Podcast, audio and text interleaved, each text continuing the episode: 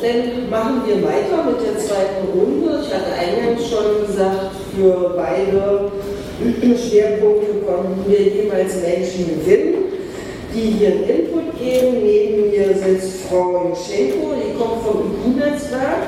Das IQ-Netzwerk ist nochmal für die ganze Umsetzung, Beratung, Hilfestellung, des Landesanerkennungsgesetzes, aber auch Bundesanerkennungsgesetzes zuständig. Sie werden uns alles nochmal genauer vorstellen werden mal die Erfahrungen, die es bisher gab, vorstellen, bevor wir dann in die zweite Runde auf den Boden ja. ja, guten Tag. Ähm, hört mich gut, ne? Ähm, äh, Nochmal meinerseits, äh, also das ja Schenko schon gesagt wurde und ähm, von Projektleiterin und Beraterin in der zentralen Erstanlaufstelle Anerkennung im IQ-Netzwerk Berlin. Ähm, ich werde jetzt gleich nochmal äh, das IQ-Netzwerk, die Aufgaben, die Entstehung von Berlin kurz erläutern. Ähm, dann werde ich auf die Anerkennungsgesetzgebungen, äh, wir haben zwei große Anerkennungsgesetze, ähm, Bund und Land, eingehen, damit Sie einfach nur ein bisschen Überblick haben, was, was sind die rechtlichen Grundlagen und dann eben auch unsere Erfahrungen mit diesen Gesetzen bzw. mit den eigentlichen Anerkennungsverfahren, die dann daraus entstehen können, äh, berichten und natürlich auch unser Fazit oder ähm, auch weitere Entwicklungsbedarfe ähm, vorstellen, die wir so im Netzwerk immer wieder beobachten. Ähm, genau, also das IQ-Netzwerk ähm, ist beauftragt worden im Zuge des Inkrafttretens des Bundesanerkennungsgesetzes ist damit beauftragt worden, die sogenannten Begleitstrukturen zur Anerkennung zu schaffen. Das waren dann im ersten Schritt vor allen Dingen Beratung zum Anerkennungsgesetz. Ähm, gefördert wird das IQ-Netzwerk ähm, vom Bundesministerium für Arbeit, vom Bundesministerium für Bildung und Forschung, von der Bundesagentur für Arbeit und unser, also es gibt dann eben demnach 16 Bundesland 1 und Fachstellen gibt es auch noch ein paar, aber das geht zu sehr ins Detail. Hier in Berlin werden wir koordiniert von ähm, der, der Senatsverwaltung Frauen, genauer gesagt, äh, in, unsere Koordination sitzt im Büro der ähm, Integrations- und Migrationsbeauftragten von Berlin und koordiniert eben unser Netzwerk, das derzeit, ähm, ich es jetzt nicht einmal genau nachgezählt, aber ich glaube von zehn, äh, aus zehn Partnern besteht. Das sind in erster Linie auch die ersten, die dabei waren, die Beratungsstellen. Also einmal die Stelle, in der ich arbeite, zentrale Erstanlaufstelle Anerkennung, die äh, besteht in Kooperation zwischen der Otto-Benecke-Stiftung und der Gesellschaft für berufsbildende Maßnahmen. Dann gibt es noch die drei sogenannten Coaching-Projekte, das sind ähm, der TBW und Club Dialog, wo auch zwei Kolleginnen heute da sind, die heute auch noch äh, sprechen werden, und Live TV. Ähm, das Schöne ist, dass Berlin da schon mal ganz gut aufgestellt ist, was auch die Beteiligung von Migrantenorganisationen angeht, dass eben also der TGB und der Dialog beide sind. Es ist im bundesweiten Vergleich durchaus nicht so häufig, dass die äh, so im Netzwerk so stark vertreten sind und ähm, bringt natürlich einen sehr großen Gewinn. Und äh, dann haben wir aber sukzessive haben sich auch noch andere äh, Stellen kamen dazu. Ähm, zum einen solche, die sich um Qualifizierungsmaßnahmen äh, kümmern, also mit dem Zentrum und äh, Gebäudehochschule. Und dann haben wir aber auch noch ähm, Projekte, die ähm, Diversity und interkulturelles Training anbieten. Das macht die Stiftung SPI zusammen auch mit dem TWW. Ähm, und auch die zentrale Erstanlaufstelle schult äh, die Regelinstitutionen zum Anerkennungsgesetz. Also das sind dann keine interkulturelle Schulung, sondern Sensibilisierung zur, zum Thema Anerkennung. Ähm, genau, und auch äh, eine Organisation, die für die Professionalisierung von Organisationen Projekte hat. Ähm, was die Beratung angeht, nochmal kurz zurück, äh, ist es so, dass wir ähm, eben eine unabhängige Beratung anbieten. Das heißt, wir sind nicht an irgendwelche anerkennenden Stellen gebunden oder an die Regelinstitutionen die Beratung ist selbstverständlich kostenlos und erfolgt möglichst auch in der Muttersprache. Derzeit haben wir neben Deutsch noch neun andere Sprachen, in denen wir auch wirklich die Beratung im Netzwerk durchführen. So viel dazu. Ähm, jetzt würde ich einfach mal äh, auf, die, auf das Thema der Anerkennung und der Gesetze dazu kommen. Erstmal im Allgemeinen wollte ich nur kurz, bevor ich auf die Gesetzgebung eingehe, sagen, ähm, man muss bei der Anerkennung grundsätzlich zwischen reglementierten und nicht reglementierten Berufen unterscheiden. Ähm, bei den reglementierten Berufen, das sind solche Berufe, die an ganz bestimmte Gesetze, Bundes- oder Landesgesetze und Verwaltungsvorschriften gebunden sind und wo man auf jeden Fall ähm, entweder unbedingt die Anerkennung haben muss oder wenn das nicht der Fall ist, dann doch, doch zumindest irgendwas einen erheblichen Nachteil hat, wenn man sie nicht hat.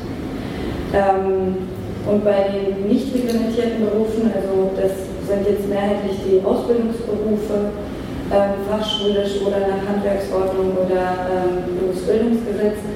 Da ist die Anerkennung kein Muss, aber eine Möglichkeit. Ähm, theoretisch kann man in solchen Berufen, also beispielsweise handwerklichen Berufen, ähm, auch ohne Anerkennung arbeiten.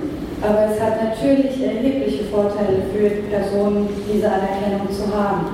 Ähm, zum einen einfach für die ähm, Orientierung für die Arbeitgeber, dass die Arbeitgeber einfach einschätzen können, ist das gleichwertig, was bringt die Person mit und natürlich für die persönliche Wertschätzung der Menschen, dass man nicht beim Jobcenter registriert ist als ungelernt ähm, und ähm, ja, dass das einfach zur Kenntnis genommen wird, man, man, bringt schon etwas mit, das man einbringen kann und natürlich auch in gewisser Weise auch eine bessere ähm, tarifliche Eingruppierung und auch eine Verhandlungsbasis überhaupt für äh, bessere Bezahlung besteht. Ne? Ähm, die Anerkennungsgesetzgebung befassen sich mit beiden äh, Bereichen, also sowohl mit den reglementierten als auch mit den nicht reglementierten Berufen. Ähm, dazu kommen wir jetzt im Detail. Und zwar einmal wollte ich Ihnen noch mal kurz einige von Ihnen kennen das bestimmt schon ansatzweise oder auch gut, ähm, das BQFG-Bund vorstellen. Das ist also das Gesetz zur Verbesserung der Feststellung und Anerkennung ausländerischer Berufsqualifikation. Etwas klobiger Titel, ähm, kurz BQFG. Und ähm, dies ist eben schon 2012 äh, am 1. April in Kraft getreten und hat eben ähm, das Ziel, die Sicherung der Fachkräftebasis und eine bessere Arbeitsmarktintegration zu schaffen und vor allen Dingen auch einfach erstmalig eine gewisse Rechtssicherheit und auch Vereinheitlichung äh, zu schaffen. Und das gilt vor allen Dingen ähm, für bundesrechtlich geregelte Berufe, ähm, vor allem aus der Handwerksordnung und BWG. Das heißt also handwerkliche Berufe, kaufmännische Berufe, Industrieberufe. Die liegen eigentlich beide in, äh, in der Zuständigkeit von ähm, Handwerkskammer und ähm, Industrie- und Handelskammer, diese Berufe. Ähm, in dem gleichen Zuge der Gesetzgebung wurden aber auch in den Fachrechten, in, in den Bundesfachrechten ähm, Änderungen geschaffen. Die sind nicht ganz, die sind nicht analog zum BQFG, aber die schaffen zumindest auch eine, Rechtssicherheit und eine Vereinheitlichung. Das sind zum Beispiel die Gesundheitsberufe, also Ärzte oder auch äh, Pfleger und so weiter. Also diese Gesetzgebungen wurden in dem Zug auch mit überarbeitet sozusagen oder auch beispielsweise ähm, Rechtsberufe. Ähm, genau, als Begleitstruktur steht hier auch nochmal, wurde dann eben das Beratungsangebot, das dann eben im Auftrag durch das ECO-Netzwerk äh, umgesetzt wird ähm, und auch Internetportale und wie gesagt auch weitere Maßnahmen dabei beschaffen. Ähm, Nochmal als Überblick, also gilt nur für das Fachrecht des Bundes, BWG und Handwerksordnung. Das ähm, BQFG hat nicht das Fachrecht der Länder abgedeckt, dazu kommen wir ja dann gleich noch.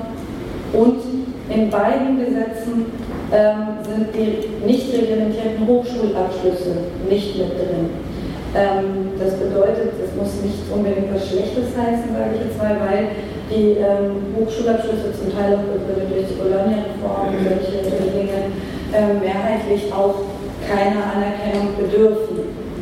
Also man darf mit den Hochschulabschlüssen äh, arbeiten, in, also mit den nicht reglementierten meine ich jetzt, ne? das sind eben beispielsweise Wirtschaft, Geisteswissenschaften, Naturwissenschaften im Nicht-Ingenieursbereich, sage ich jetzt mal. Und ähm, dafür gibt es dann die Alternative, damit man auch was in der Hand hat, zumindest eine sogenannte Zeugnisbewertung, also eben keine Anerkennung, sondern eine Bewertung des Abschlusses zu erhalten. Das ist aber ein Unterschied, weil das dann nicht eine Anerkennung zu einem bestimmten Beruf ist, sondern eine formelle Einstufung, dass sich zum Beispiel ein bestimmter Abschluss, ein Laurea aus Italien, auf dem gleichen Niveau befindet wie ein deutsches Diplom oder ein deutscher Bachelor und so weiter. Ganz kurze Zwischenfrage. Also äh, reden wir jetzt hier äh, nur über Abschlüsse innerhalb der EU? Oder? Nein, wir reden über alle Abschlüsse. Genau, das war, hätte ich vielleicht vergessen zu erwähnen, war vielleicht vor dem Hintergrund des heutigen Vormittags ganz wichtig. Es geht hier ausdrücklich um alle. Und auch unsere Beratung richtet sich an Drittstaatler und an ähm, EU-Bürger, selbstverständlich sogar an Deutsche, die äh, im Ausland vielleicht studiert haben. Also es passiert selten, aber kommt auch vor. Ähm, genau, da gibt es natürlich auch in den Gesetzen oder trotz der Gesetze, vor allen Dingen in den Fachrechten, also in den reglementierten Berufen, auch gewisse Unterschiede. Ähm, die meistens äh, eben äh, starke Vorteile für EU-Bürger natürlich mit sich bringen und eher Nachteile für die Drittstaaten. Aber da können wir auch äh, gerne noch später genauer darauf eingehen, wie das sich zum Beispiel ausüben kann. Genau, die Beratung ist auch unabhängig vom Aufenthaltsstatus. Wir beraten beispielsweise auch Personen aus dem Ausland. Also wir kriegen auch viele Online-Anfragen und beraten sogar Leute, die noch nicht mal hier sind. Ähm, genau, also der, der Aufenthaltsstatus wird zwar von uns äh, abgefragt, wenn Leute persönlich zu uns kommen, hat aber überhaupt keine Auswirkungen auf unsere Beratungsleistung. Ich ergänze nochmal, auch Flüchtlinge, auch Flüchtlinge haben den Anspruch, mit diesen Gesetzen sich ihre im Ausland erworbenen Berufsabschlüsse anerkennen zu lassen. Mhm. Genau, da kommt es auch nochmal auf der nächsten Folie. Hm, was ist überhaupt erneuert worden durch das BQFG? Ähm, also es gab erstmals einen allgemeinen Anspruch für ähm, diese Ausbildungsberufe, die nicht reglementiert, das gab es vorher, gab es das nicht.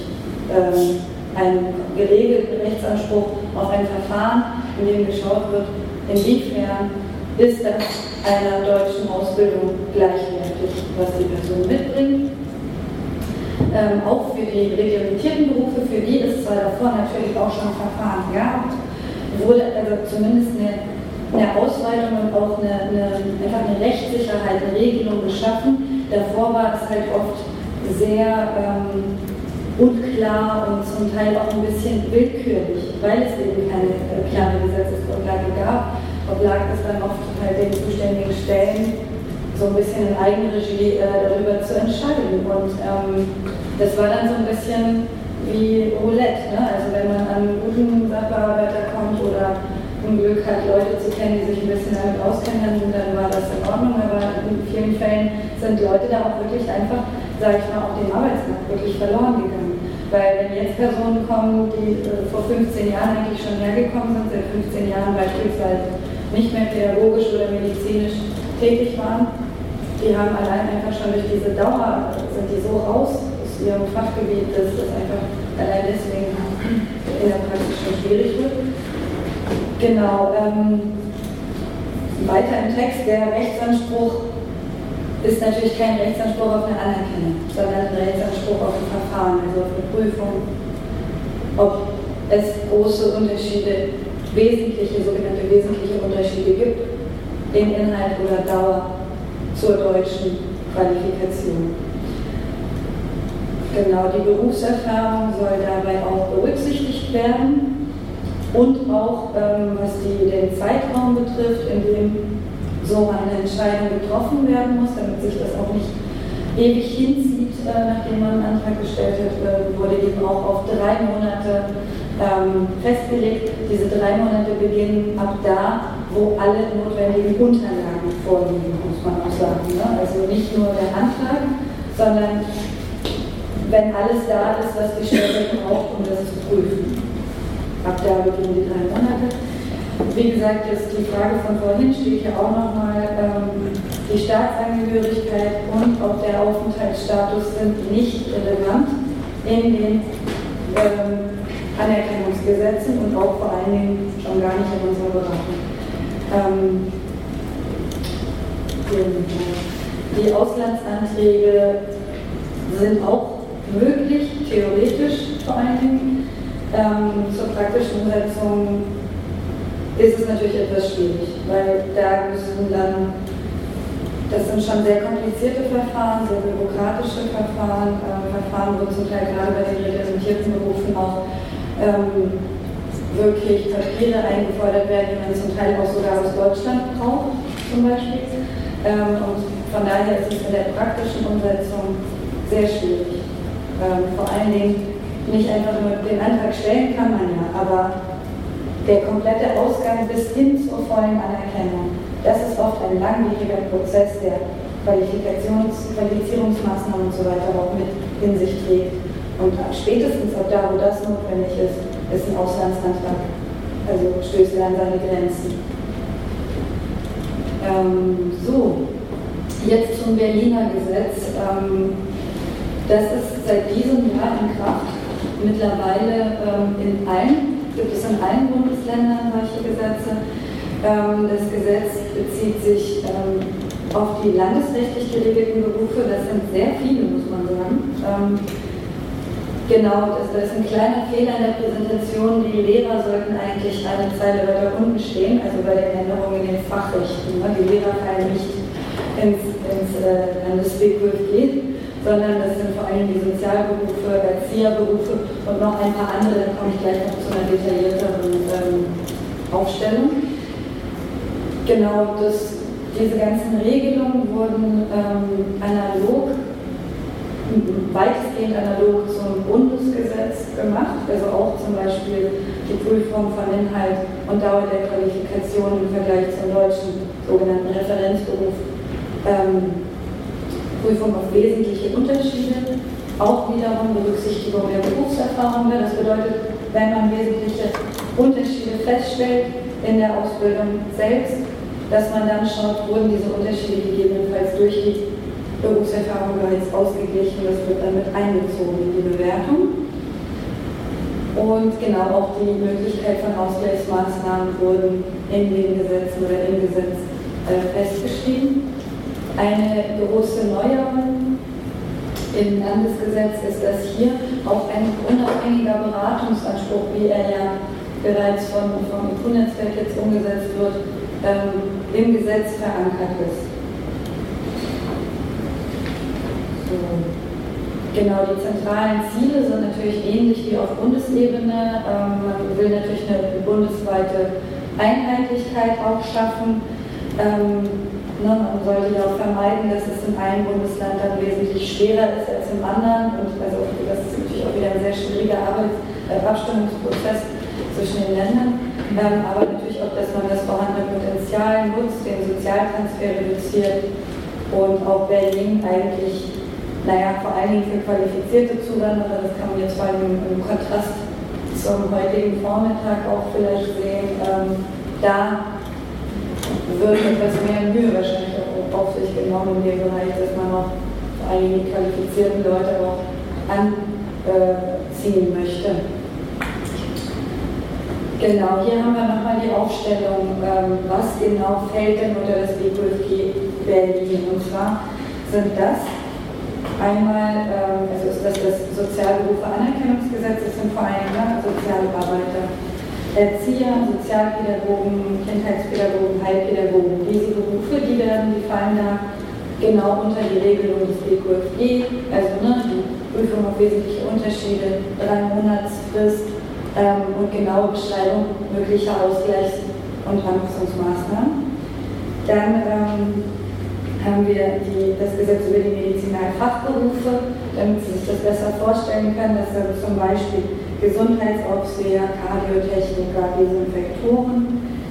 Das Weiterbildungsgesetz fällt auch darunter, das sind ähm, vor allen Dingen Weiterbildungen von Gesundheitsberufen, also zum Beispiel Weiterbildung zur Intensivschwester, äh, Intensivkrankenpflegerin oder äh, OP-Krankenpfleger oder Onkologie und so weiter, die oft das äh, durch den Bund geregelte, das ist wiederum das Komplizierte daran, ne? Also die Krankenpfleger sind durch den Bund geregelt, diese Weiterbildung sind durch die Länder geregelt. Das muss man dann auch erstmal den Leuten verständlich machen, äh, die zu uns in die Beratung kommen. Dann eben noch die Medizinphysiker und die Lebensmittelchemiker. Ähm, die Berlin, also in den Fachrechten, die eben nicht durch die Berlin geredet werden, sondern wo Änderungen in den äh, Fachrechten stattgefunden haben, das ist, ähm, sind natürlich die, die Lehrer. Da wurden bestimmte Dinge nochmal spezifiziert und festgelegt. Ähm, das Laufbahngesetz, also das äh, betrifft vor allen Dingen die, äh, eigentlich alle Beamten. Das regelt zum Beispiel, dass das Leben Drittstaatler nicht offen steht, äh, verbeamtet zu werden und EU-Bürger leben unter ganz bestimmten Voraussetzungen und Umständen. Und dann das Ingenieursgesetz, das Architekten- und Baukammergesetz und auch das Gesetz über die Weiterbildung von Ärzten, Zahnärzten, Tierärzten und psychologischen Psychotherapeuten, Kinder- und Jugendlichen Psychotherapeuten. Auch wieder so ein Fall, Ärzte an sich Bundesrecht, aber Fachärzte wiederum Landesrecht. Also da muss man im Grunde zwei Anerkennungsverfahren durchlaufen. Einmal, dass man überhaupt Arzt ist und dann wiederum noch seine Facharztqualifikation anerkennen muss. Ähm, und das Gesetz zur Ausführung des Gerichtsverfassungsgesetzes, das äh, betrifft die Beeinigung bzw. Ermächtigung von Übersetzern und Dolmetschern. Soweit dazu. Ich glaube, ähm, ich lasse äh, an der Stelle Fragen mal zu, weil ähm, das ja doch ein bisschen umfangreich ist. Aber gut. Nicht wirklich. Alles klar. Ähm, genau, was nicht ähm, damit, ähm, was nicht davon betroffen ist, sind, ist die sogenannte akademische Anerkennung, das heißt die Anerkennung, die darauf abzielt, zu, äh, eine Ausbildung überhaupt erst zu machen, einen Schulabschluss anerkennen zu lassen oder äh, auch ein Studium zu beginnen. Ne? Das fällt nicht unter die IQLPs, dafür gibt es aber andere Regelungen. Also für die ähm, Schulabschlüsse ähm, ist auch die Senatsverwaltung für Bildung für die Anerkennung zuständig, damit die Leute dann hier ähm, mit einem Schulabschluss eine, Ausbildung beginnen können. Für die ähm, Hochschulzugangsberechtigung, das sind in der Regel die Hochschulen selber. Also da kann man sich eigentlich direkt an die Hochschulen wenden und die überprüfen die Vorbildung und schauen, ob gegebenenfalls zum Beispiel ein Studienkolleg notwendig ist oder ob man einfach direkt zu einem Studiengang zulassen werden kann. Aber natürlich beraten wir auch Personen, die zu uns kommen und sagen, ich will meine Schulzeugnis anerkennen lassen den erklären wir natürlich schon, wer zuständig ist und wer das macht und verweisen dann in der Regel an die Hochschulberatung oder auch die Bildungsberatung in Berlin, weil die natürlich dafür zuständig sind, Personen eine Orientierung zu geben, was ist möglich an Erstausbildung und Erststudium. Genau, den Beratungsanspruch habe ich schon erwähnt. Also ähm, der bezieht sich auf alle die in Berlin ihren Wohnsitz haben oder hier arbeiten möchten. Wie gesagt, die Beratung soll unabhängig sein und ähm, das zeigt jetzt hier auch nochmal unsere Arbeit. Also wir beraten über die zuständigen Stellen, den Referenzberuf, generell auch allgemein zum Bildungssystem in Deutschland, damit Menschen auch verstehen, warum bestimmte Dinge so sind, wie sie sind oder wo Hürden auf sie zukommen oder wo die Unterschiede halt sein könnten zwischen den Ausbildungen. Natürlich zum Verfahren, den Möglichkeiten, wie das Verfahren ausgehen könnte. Dazu können wir natürlich nur Prognosen stellen. Und ähm, es ist natürlich immer als eine sogenannte Verweisberatung zu verstehen. Ja? Das heißt, wir erklären, ähm, wie, es, wie es abläuft, was die Möglichkeiten sind. Aber erstens ist so, dass die Personen sich selbst, also selbst die Entscheidung treffen müssen, was sie machen möchten oder nicht. Ähm, und die Endentscheidung ähm, haben dann natürlich die, die zuständigen Stellen. Was wir auch anbieten, ist, dass natürlich die Personen auch wieder nach erfolgtem Verfahren oder bei Schwierigkeiten im Verfahren oder ähnlichem sich auch wieder an uns wenden können und wir schauen können, wie kann es weitergehen. Also bis, bis zum Erfolg der vollen Anerkennung oder, oder ist es sinnvoll, zum Beispiel doch eine andere Beratung weiterzuleiten, weil eine neue Ausrichtung oder Umorientierung ratsamer wäre. Genau, was auch neu ist, ist, dass äh, für die äh, sogenannten nicht reglementierten ähm, fachschulischen Ausbildungen, das sind vor allem Techniker und Assistenten. Das sind auch wie gesagt, nicht reglementiert, können also theoretisch auch ohne Anerkennung arbeiten. Da ist jetzt die Neuerung zum, also da war Berlin auch das erste Bundesland, dass da die Zuständigkeit an die ZAB, die sogenannte Zentralstelle für ausländisches Bildungswesen, im Sekretariat der Kultusministerkonferenz ähm, abgegeben hat. Das heißt, die ZAB hat die Berechtigung, sozusagen im Auftrag von Berlin als Behörde auch Bescheid auszustellen für diese fachschulischen, nicht reglementierten Ausbildungen. Wir haben leider noch kaum Erfahrungen in der Hinsicht gesammelt, ähm, weil einerseits diese Berufe recht selten sind Andererseits das Verfahren auch recht teuer ist. Vor allen Dingen im Hinblick darauf, dass es, wie gesagt, Assistenten und Technikerberufe sind, die jetzt nicht unbedingt, sagen wir mal, die bestverdiensten Berufssparten äh, sind und, und vor allen Dingen, wie, wie gesagt, keine Reglementierung vorliegt, sodass auch eine Tätigkeit ohne Anerkennung eigentlich möglich ist. Und glaube, da entscheiden sich dann viele Leute doch dagegen. Ähm, aber die Zuständigkeit besteht seit diesem Februar. Genau, wie läuft das Verfahren? Ich muss jetzt mal ein bisschen die Uhr gucken, weil wir wollten auch noch oh, äh, Ihre Erfahrungen hören. Ja, völlig vergessen. Ja, dann, äh, genau, dann lasse ich das kurz weg. Ähm, auch unsere Zahlen lasse ich jetzt mal weg, äh, nur kurz exemplarisch. Sie sehen, es waren schon, schon bis Oktober dieses Jahres im Gesamtberatungsnetzwerk bei uns über 2000 Beratungen mit den, also Personen, die beraten wurden und mit den Folgeberatungen sind es annähernd 3000. Also es ist sehr viel. Die meisten Personen sind, also überwiegend haben wir Akademiker, aber auch durchaus auch viele Personen mit nicht akademischen Abschlüssen. Die Herkunftsländer könnten noch ganz interessant sein, also aus den Drittstaaten sind das vor allen Dingen Russland, die Türkei, Ukraine und Syrien. Und äh, aus der EU spiegelt sich auch ein bisschen das von heute Morgen Gesagte wieder. Da ist es vor allem Polen, aber dann an zweiter und dritter Stelle Italien, äh, Spanien und Italien und auch Griechenland direkt danach erstmal vor Bulgarien und Rumänien.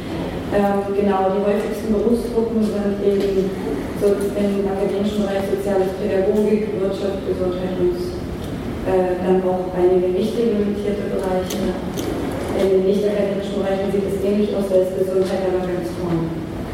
Und jetzt nochmal kurz zum äh, Fazit, weil ich hatte ja eigentlich noch Fallbeispiele vorbereitet, das ist ein bisschen schade. Ähm, dazu kommen wir jetzt leider nicht mehr, aber generell ist unser Fazit ähm, einmal äh, zum, zu den beiden Gesetz, äh, Gesetzesregelungen sind wir natürlich erstmal sehr positiv. Also es sind ganz wichtige Meilensteine, die ja äh, geschaffen wurden in dem Bereich, die aber ähm, das bedeutet aber, da gibt es noch einiges, was man dennoch besser machen könnte und äh, was besser äh, ablaufen sollte. Ähm, weiterhin ist es einfach immer noch sehr unübersichtlich. Ähm, wie Sie vielleicht auch ein bisschen gemerkt haben im Laufe des Vortrags, dass es einfach sehr komplex ist. Das wirkt sich sehr stark auch auf unsere Arbeit aus, auf unsere zeitlichen Ressourcen, weil man im Grunde so eine Art Rechtsberatung macht und Bildungsberatung und alles so ein bisschen gleichzeitig. Ähm, den Entwicklungsbedarf sehen wir vor allen Dingen einmal äh, in dem Bereich der Gesetzgebung. Da würden wir uns auch einfach eine stärkere Abstimmung und Verzahnung in den verschiedenen Gesetzen, ich meine dann vor allen Dingen Zuwanderungsgesetz, ähm, Sozialgesetze und Anerkennungsgesetz, dass das einfach wirklich besser ineinander greift und die Leute dann nicht an gewisse Grenzen stoßen. Ähm, weil das einfach zu unterschiedlich also, oder nicht aufeinander abgestimmt wird. Ja? Ähm, beispielsweise was die Beschäftigungsverordnung angeht oder vor allen Dingen auch die Situation von Flüchtlingen und damit meine ich vor allen Dingen die Leute, die nicht schon als Flüchtlinge anerkannt sind, die sind im Grunde wie alle anderen Drittstaatsländer in der Regel zu behandeln, sondern vor allen Dingen die, die noch in der, in der ähm, Aufenthaltsgestattung nur haben oder eine Duldung. Die, die, haben, die stoßen spätestens da an die Grenze, wo es heißt, ich brauche eine Weiterqualifizierung. Sie haben eine Teilanerkennung, also vieles ist schon ähnlich, aber Sie müssen noch dies und dies und dies nachholen. Sie dürfen in der Regel nicht arbeiten und Sie dürfen vor allen Dingen auch nicht studieren.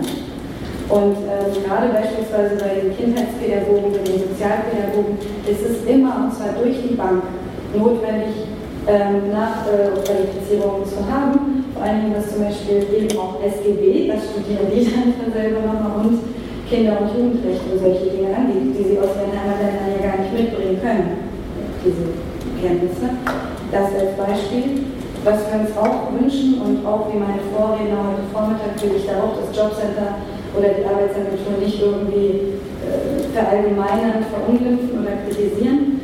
Ähm, die Zusammenarbeit ist mehrheitlich positiv. Wie gesagt, unser Netzwerk schult ja auch und ähm, wir kriegen sehr viele Ratsuchende weitergeleitet vom Jobcenter, also die meisten sogar. Aber es ist, wie gesagt, es ist notwendig, da weiterhin zu sensibilisieren, generell interkulturell und auch für dieses Thema. Weil äh, oftmals verstehen die Leute zum Beispiel noch nicht, was das für ein Riesengewinn ist für Deutschland, wenn vor allem Leute mit sehr teuren Ausbildungen, zum Beispiel Zahnärzte, die sie selber privat finanziert haben oder durch das andere Land, aus dem sie kommen, finanziert wurde, was das für ein Riesengewinn ist, dass sie hierher kommen und dann im Grunde zum Beispiel nur noch eine, eine Sprachmaßnahme brauchen. Ähm, und das muss auch ankommen, dass, dass, das eigentlich ein Vorteil ist für die Jobcenter, an der Stelle vielleicht mal zu fördern. Und dafür wird diese Person, also sagen wir mal zum Beispiel Zahnarzt, nie wieder wahrscheinlich in den Bezug kommen, weil die Stelle einfach eigentlich Möglichkeit sein wird. Ähm, genau, und auch Ausweitung von maßgeschneiderten, damit meine ich auf diese Zielgruppe abgestimmten Qualifikationsmaßnahmen, Ausgleichs- und Anpassungsmaßnahmen ähm, für, ähm, für diese Personen. Dass sie nicht einfach in Eigenregie an die Unis oder an Ausbildungsträger sich wenden müssen und gucken müssen, wie sie unterkommen, sondern dass man wirklich auch eine Betreuung und eine stärkere ähm, Fokussierung oder halt ja, Rücksicht auf diese Gruppe auch äh, nimmt. Und damit äh, entschuldige ich mich nochmal fürs Überziehen. Vielleicht hätte ich schneller zu den, zu den äh, letzten Themen kommen sollen. Und äh, auf diesen Seiten finden Sie nochmal allgemeine Infos, also auch die Gesetze unter Anerkennung in Deutschland und äh, zum Netzwerk Berlin äh, unter dem zweiten Link. Und hier sind auch nochmal die Adressen von unseren Beratungsstellen im Netzwerk. Ähm, Sie kriegen die äh, Präsentation ja zugeschickt und können dann auch gerne äh, auf uns zukommen oder an uns weiterleiten, wenn Sie Personen in irgendeiner Form kennen, die dieses Thema betrifft. Vielen Dank. Gibt es hierzu jetzt noch mal kurze Verständigungsfragen? Ganz kurze Frage, das habe ich jetzt nicht mitbekommen, oder ist mir nicht klar Ganz kurze Rückfrage, die Übersetzung der Zeugnisse, die im Ausland erworben wurden, sozusagen. Wer finanziert das? Das finanzieren die Leute in der Regel selber. Okay, also das voraussetzt also, also es ist so, das ist ja genau die Frage auch mit, dem, mit der Zusammenarbeit mit den Jobcentern. Es ist so, ähm, dass die Übersetzungen und alle Dinge, die im Anerkennungsverfahren auf die Leute zukommen, die Anerkennungsverfahren sind ja auch kostenpflichtig. Ähm, die müssen natürlich finanziert werden und da ist es aber bei den Jobcentern so, dass es eine Ermessensentscheidung ist. Ja, also die müssen das nicht machen. Äh, deswegen, wie gesagt, ist diese Sensibilisierung für das Thema sehr, sehr wichtig, dass die Leute auch unterstützt werden. Und genau diesen Kritikpunkt habe ich nämlich da noch kurz vergessen zu erwähnen. Äh, vor allen Dingen auch die Leute, die nicht im Bezug sind. Für die gibt es im Grunde keine Instrumente. In Hamburg gibt es das Stipendienprogramm. Ähm, hier in Berlin ist das sozusagen immer mal wieder so eine Überlegung, aber da gibt es noch nichts Konkretes und das wäre natürlich auch ganz wichtig, weil die sonst einfach selber finanzieren müssen. Können Sie ganz kurz eine Größenordnung sagen und wie viel, was für eine Summe? Das ist super unterschiedlich. Also je nachdem, ähm, also die Übersetzung, das kann ich ganz schwer sagen, weil, wie gesagt, das ist dann auch je nach Sprache und so weiter, aber die Anerkennungsprozesse sind erstaunlicherweise bei den Akademikern oft tendenziell günstiger als bei den Nicht-Akademikern. Also da gibt es oft Gebühren im Rahmen von etwa 200 Euro, zum Beispiel für Ingenieure, für äh, Lehrer. Für die Ärzte sind das oft etwa 350 für die Drittstaater, für die EU-Bürger weniger.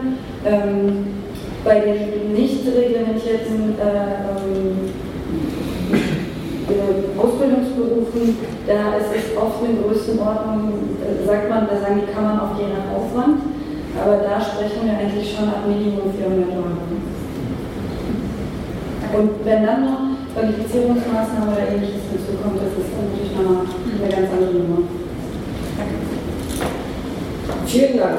Dann bitte ich jetzt die drei Kollegen zu mir aufs Podium, mit denen wir hier diskutieren wollen. Wir können Sie auch dann immer noch dazu fragen. Sie sitzen fast sitzen.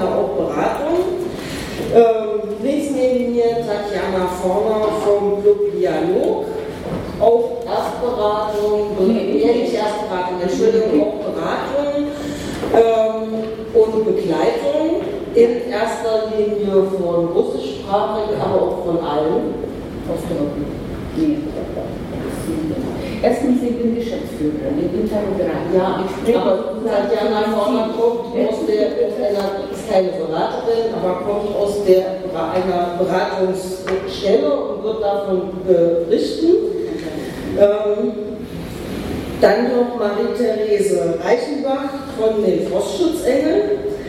Die Frostschutzengel machen auch eine Beratung in erster Linie für äh, Menschen, die obdachlos sind, aber in dem Zusammenhang, wir hatten es vorhin schon mal gesehen, ähm, auch ganz viele Menschen, die im Rahmen der Arbeitnehmerfreizügigkeit kommen und abgestürzt sind. Und da gibt es eine ganze Reihe interessante Erfahrungen auch im Rahmen von Anerkennung der Berufsabschlüsse oder eben auch nicht Anerkennung von Berufsabschlüssen. Meine Frage an ähm, diejenigen, die jetzt auf dem Podium sitzen, was ist eigentlich Ihre Erfahrung? Sie alle machen schon relativ lange Beratung, auch schon beim Bundesanerkennungsgesetz, das Landesanerkennungsgesetz kam ja später was ist Ihre Erfahrung und wo müsste nachgesteuert werden? Einige Sachen wurden ja schon gesagt. Ähm, es ist ein unübersichtliches Verfahren und wurde eben auch nochmal deutlich. Wie erfahren eigentlich diejenigen, die ihre beruflichen Qualifikationen äh, anerkennen lassen wollen, von diesen Beratungsstellen? Also werden auch alle erfasst und was sind die Probleme? Wollen Sie anfangen? geht. Ähm, genau, das übliche Problem. Genau, das, ähm, vielen Dank auch äh, meinerseits nochmal für die Einladung zum Podium heute. Ähm, ja, tatsächlich ist das Thema, wie soeben durch den Vortrag meiner Kollegen auch gehört haben, ein äußerst komplexes Thema. Wir reden immer von Anerkennungsgesetzgebungen dann kleine Begriff wie BQFG und dann wieder Landes-BQFG. Tatsächlich gibt es ein sogenanntes Mantelgesetz, das wollte ich gleich nochmal klarstellen, das sogenannte Anerkennungsgesetz. Ähm, dieses ist nach seiner Verkündung als solches nicht mehr aufgetaucht, ähm, sondern lediglich ähm, die Gesetze in den nachfolgenden Paragraphen wurden aufgeführt. Das ist zum einen im ersten ähm, das BQFG des Bundes, zur Inflationsfeststellung Gesetz Bundes und in den Folgeartikeln dann die Änderungen in den jeweiligen Fachgesetzen. Entsprechend dieses Gesetzes wurden die Länder, also 16 Länder angehalten, entsprechende Landesgesetze zu verabschieden. Es lag ein Mustergesetz vor, an dem hat sich auch, hat sich auch Berlin stark äh, orientiert. Ähm, der TGD wurde während dieses Prozesses auch äh, angehört zur Entstehung des Landesgesetzes sozusagen, bis zur Verabschiedung und ähm, hat ähm, auch gewisse Anmerkungen diesbezüglich gemacht, dass wir eigentlich vom TGB aus mehr für Einheitlichkeit und der Behebung von Verfahrensunterschieden plädieren. Ähm, die Schwierigkeit in dem Gesetz ergibt sich tatsächlich dadurch, oder in diesen ganzen Anerkennungsgesetzgebungen, ne, sei es EU-Richtlinie, sei es Fachgesetz, sei es DQFG, tatsächlich dadurch, dass es für den, für den, für den Ratsuchenden selbst sehr schwierig ist, ne, total schwierig ist zu durchschauen, was ist denn das jetzt? Ne, da haben die jetzt ein Gesetz gemacht, das muss ich jetzt machen, trifft das jetzt zu, trifft das nicht zu. De facto ist es aber so, wir begrüßen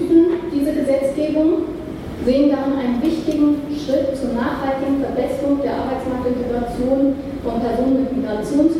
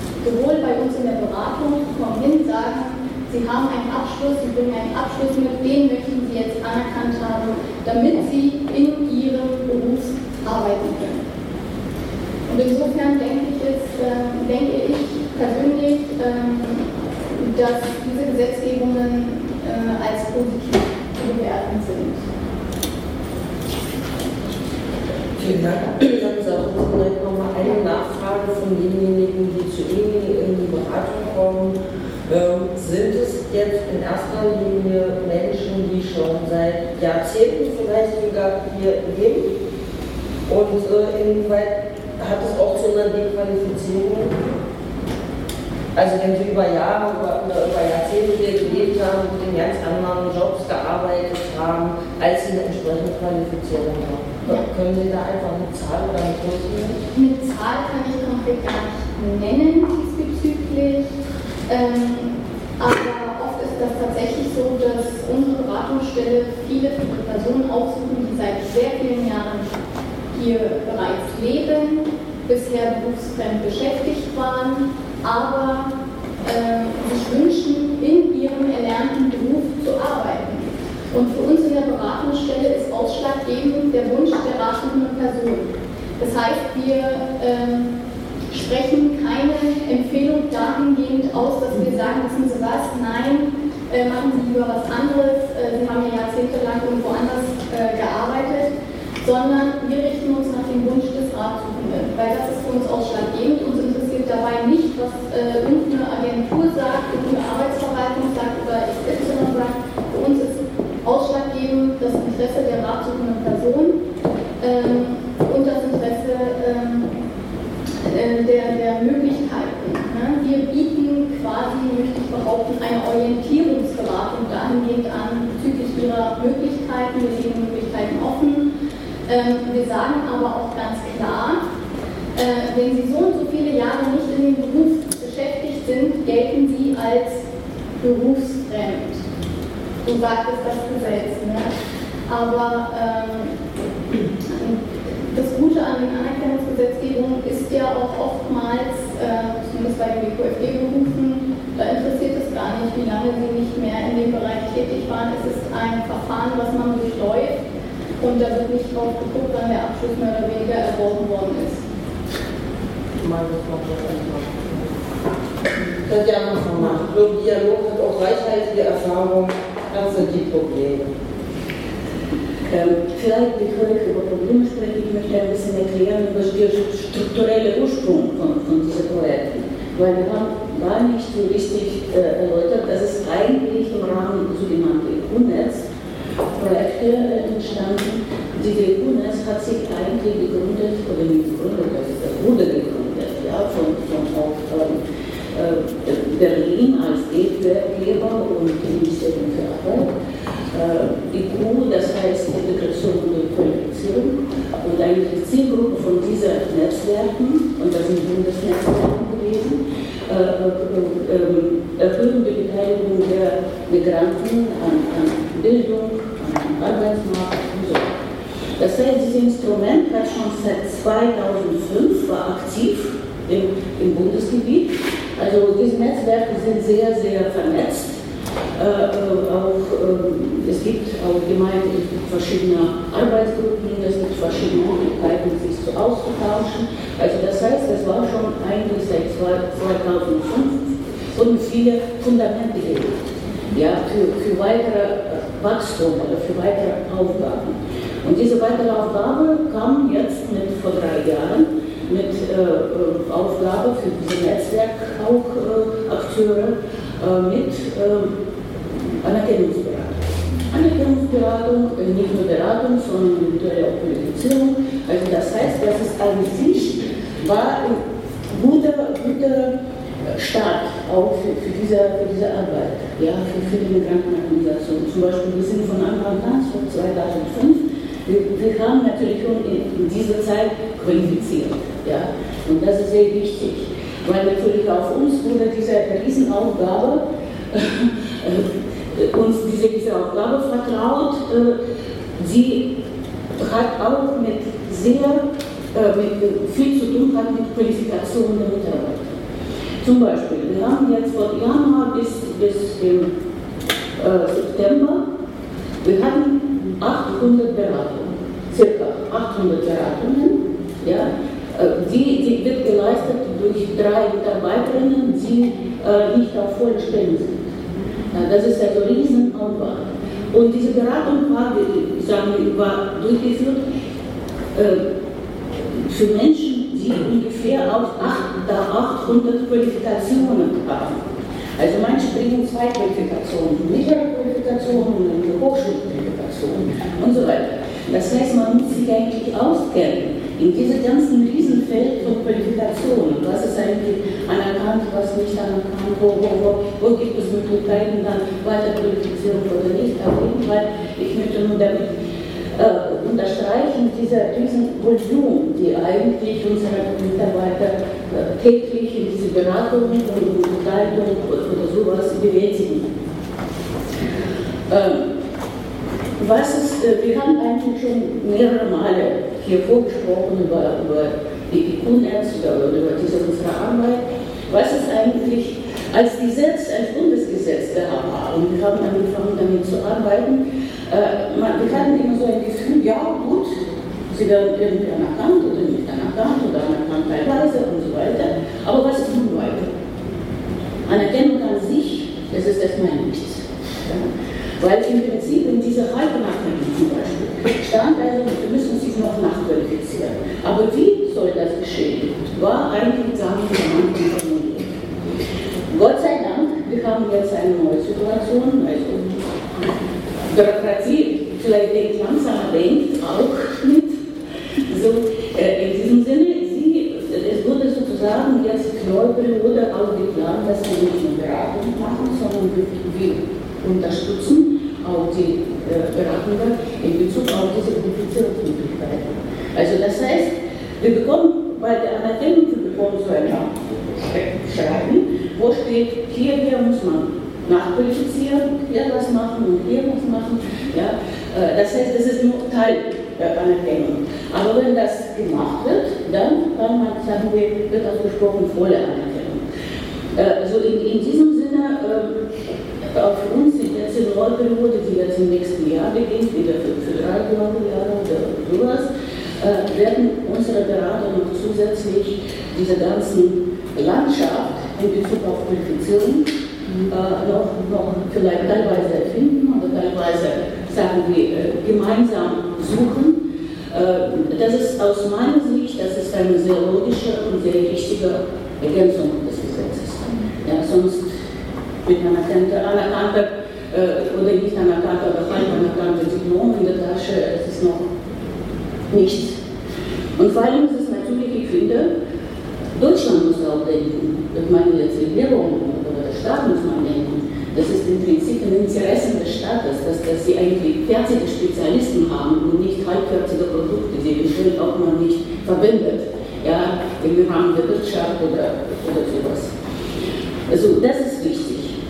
Äh, in Berlin, Sie, wissen, dieses Gesetz hat natürlich auch Landesgesetz, hat seine Auswirkungen in Bezug auf bestimmte Berufe.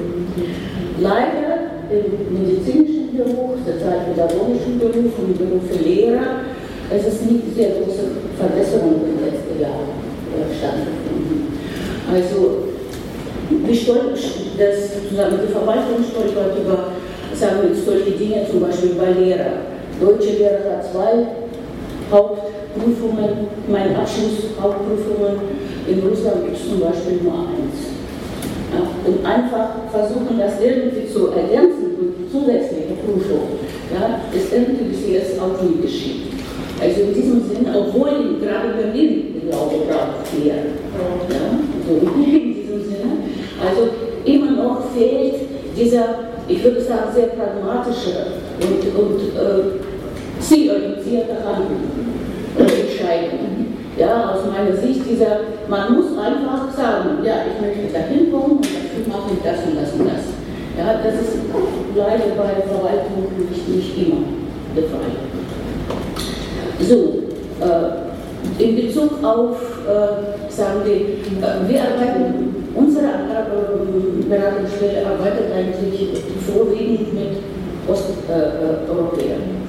Das sind also Lettland, äh, Estland, Litauen, Polen.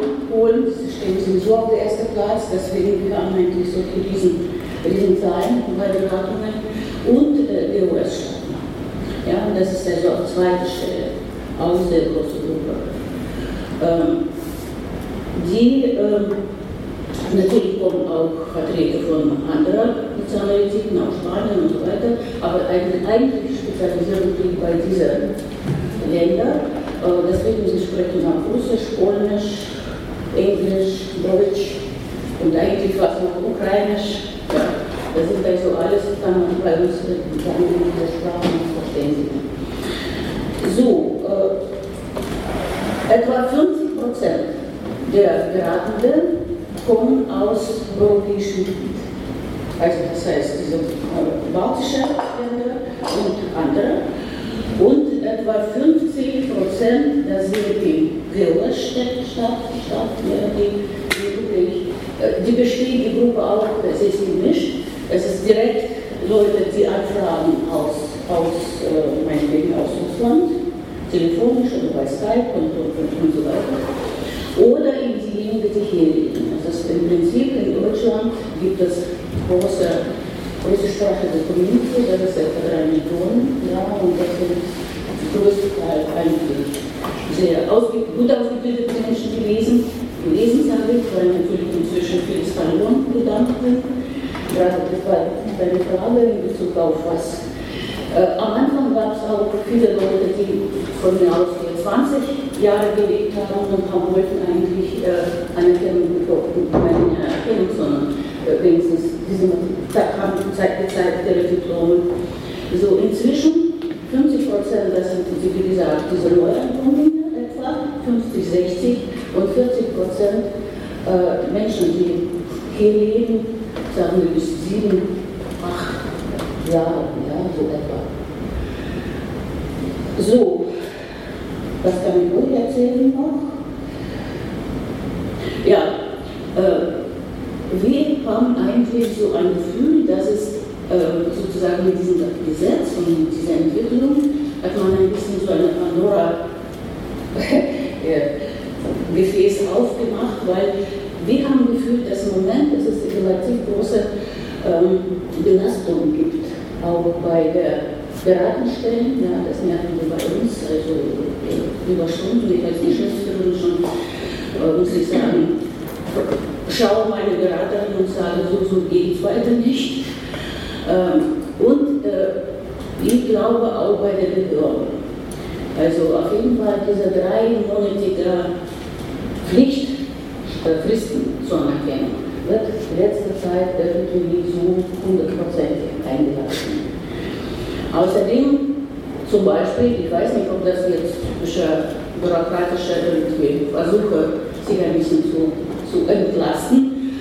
Äh, zum Beispiel jetzt plötzlich kam, ich weiß nicht, wie ist das bei euch, äh, die, jetzt wird von denjenigen, die anerkennen, die, Diplome anerkennen wollen, äh, kommt, äh, dass sie müssen jetzt noch ein äh, Bestätigung von der Hochschule oder von der anderen äh, Ausbildungseinrichtung jetzt, dass sie tatsächlich Diplom bekommen. Obwohl das Originaldiplom liegt vor. Ja, das, ist, das ist irgendwie so ein Gefühl, ja, dass sie wollen sich ein bisschen so jetzt abschieben irgendwohin, dass sie ein bisschen mehr Zeit haben. Weiß ich nicht. Bei uns ist es jetzt wirklich absoluter unsinniger, unsinnige Operation. Das hört sich für mich eher an, also man zweifelt an, ob das Diplom. Ob Diplom original ist oder sowas, ja, auch mit gekauft ist. Naja, auch Ich weiß nicht, das so, so ohne weiteres klären können. Bei uns natürlich, gerade bei der US-Staaten und, und, und teilweise in Polen, es ist natürlich diese ganze Zerfall der Sowjetunion und Veränderung, diese ganze Ausbildungslandschaft, ja, Universitäten, Hochschulen und so weiter, gibt natürlich, das natürlich unglaublich viel Veränderung. Ja, zum Beispiel Universität, ich weiß nicht, von Stalin haben, oder Stalin darf natürlich Video nicht mehr, aber irgendwelche so bestimmte Namen, die man eigentlich dann abgeschafft hat. Ja, Universitäten haben anderes jetzt, haben sie ein anderes, andere Namen, haben andere Namen und so weiter. In diesem Sinne, es ist vielleicht ein bisschen so schwer für, für Bürokraten, das zu erfassen. Aber da nochmal noch nachfragen. Also wir hatten in anderen Zusammenhang im Ausschuss eine Anhörung, da ging es auch um, um die ehemaligen Sowjet, um ehemalige Sowjetunion, äh, wo dann einfach nochmal beschrieben wird, ein Problem ist, dass Menschen, die sehr lange in diesem Land leben, auf einmal eine Bescheinigung aus einem Land brauchen, in dem sie real nie gelebt haben, wo sie auch gar keinen Zugang mehr haben. Also das, das offensichtlich jetzt in den ehemal, der ehemaligen Sowjetunion das Beschaffen von Unterlagen nochmal ausgesprochen schwierig ist. Kannst du das bestätigen? Sie bemühen sich. Sie bemühen sich, diese Unterlagen zu bekommen. Es gibt natürlich Archiven, ja, gibt, aber das verlängert diese ganze Situation der Beschaffung von notwendigen oder zusätzlichen Dokumenten. Ja, also in diesem Sinne, ja, irgendwie schaffen wir das, ja, aber es ist natürlich auch, normalerweise brauchen die so zwei bis drei Wochen zur Bearbeitung von, wenn ein Mensch da kommt und guckt seine Dokumente, dann zum Beispiel diese Problematik Übersetzung oder, oder noch was, ja, dann, dann prüfen, ob tatsächlich alle Dokumente sind. Äh, Gott sei Dank gibt es elektronische Verbindungen zu, zu dieser Hochschulen oder zu, zu anderen Ausbildungsstätten, nicht für alle, aber für viele. Ja, da kann man also elektronisch. Am Anfang hatten wir Probleme, weil die Leute erstmal nicht geschaltet, wozu wir das brauchen. Aber inzwischen es schon gibt es auch in, in einigen Sowjetunion und Südstaaten diese Informationen, so in diesem Sinne und in Polen auch. Also in diesem Sinne ist irgendwie funktioniert. Ähm, kompliziert ist natürlich mit Flüchtlingen, ja, falls die Flüchtlinge. Mit Beschaffung von Dokumenten, mit absoluter Unmöglichkeit, das finanziell zu tragen. Ja? Also in diesem Sinne, und das ist sehr schade, weil ich würde wenigstens gern wirklich wissen, wenn diejenigen, die, die mit Flüchtlingen richtig arbeiten, dass ich bin sicher, da sind über 50 Prozent Leute mit, mit super Ausbildung. Ja, und das ist natürlich schade. Wir waren schon hier und das wäre natürlich auch für, für Sie, für Ihr, äh, sagen wir, äh, Gefühl, ja, Ihre, ihre Anerkennung man jetzt so was, äh, kennt. Willkommen, Willkommenskultur. Ja.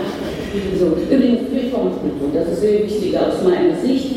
Ich begreife Willkommenskultur als, eigentlich als die höchste Professionalität der Behörden in Bezug auf Menschen, die dazukommen. Das ist eigentlich Kriterium und nicht irgendwelche äh, gespielte Freundlichkeit oder sowas. Und das ist genau das. Ja, gerade bei, bei Behörden.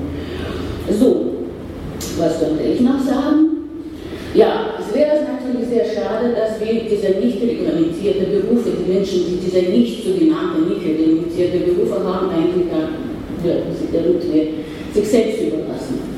Ja? Weil das sind gerade Akademiker, Chemiker, Physiker und so weiter. Die Menschen, die eigentlich für unsere Zeit in, in, in größerer Kategorien denken. Ja? Und was aus meiner Sicht unsere Gesellschaft braucht. Und die, die sozusagen diesen selbst überlassen. Warum eigentlich kann nicht ein Diplomchemiker aus Moskau Universität eine Qualifikation zusätzlich bekommen, damit eigentlich Chemie in der Schule bleibt? Verstehe ich nicht. Ja? Verstehe ich nicht. Ja. Nee, das funktioniert nicht. Naja. Nein, So, äh, unsere Partner. Unsere Partner sind natürlich äh, Beratungsausstellen. Äh, es gibt auch äh, Austausch, es gibt eigentlich auch Treffen, es gibt Qualifizierung für Beratung, für Berater. Ähm, übrigens, äh, unsere Aufgabe ist nicht nur Beratung, sondern wie äh, unsere zum Beispiel Projektleiterin, Frau Melan, sie ein Teil ihrer Stelle ist gewidmet, dass in verschiedene Einrichtungen über diese Gesetze, über diese Bestimmung auch Informationen weiterzugeben. Ja, das heißt, wir gehen in Migrantenorganisationen oder, oder in Jobcenter und, und, und so weiter. Es wird dieses ständige sagen wir, Versuch, äh, ja, allgemein Wissen zu, zu verbessern in Bezug auf diese ganzen Prozesse. Ja, und das ist, das ist, das ist wichtig. Ja, die einzige, eigentlich arbeiten im Jobcenter, weil das läuft ganz gut. Ähm, einzige, was, was man jetzt noch synchronisieren muss, äh, Jobcenter ist gewöhnt, äh, Termine zu geben. Bis dahin bringen sie das und das. Ja? So, aber manchmal ist es nicht möglich, das zu schaffen. Ja, in diesem Sinne, wie sozusagen, wir befinden uns ständig in Kontakt und dass diese ganzen Termine irgendwie wirklich zu erklären, warum zum Beispiel ihre von Ihnen genannte Termine nicht funktionieren kann. So, sonst, ja, mit Obdachlosen hatten wir auch schon zu tun. Das ist natürlich eine, eine sehr äh, komplizierte Sache. Und dazu möchte ich jetzt vielleicht mal eine ganz kurze Geschichte erzählen. Ganz kurz, ganz kurz. kurz. Ja. Einen ganzen Sack voll ja. ja. Äh, es gibt so einen äh, Sender, RTVI, das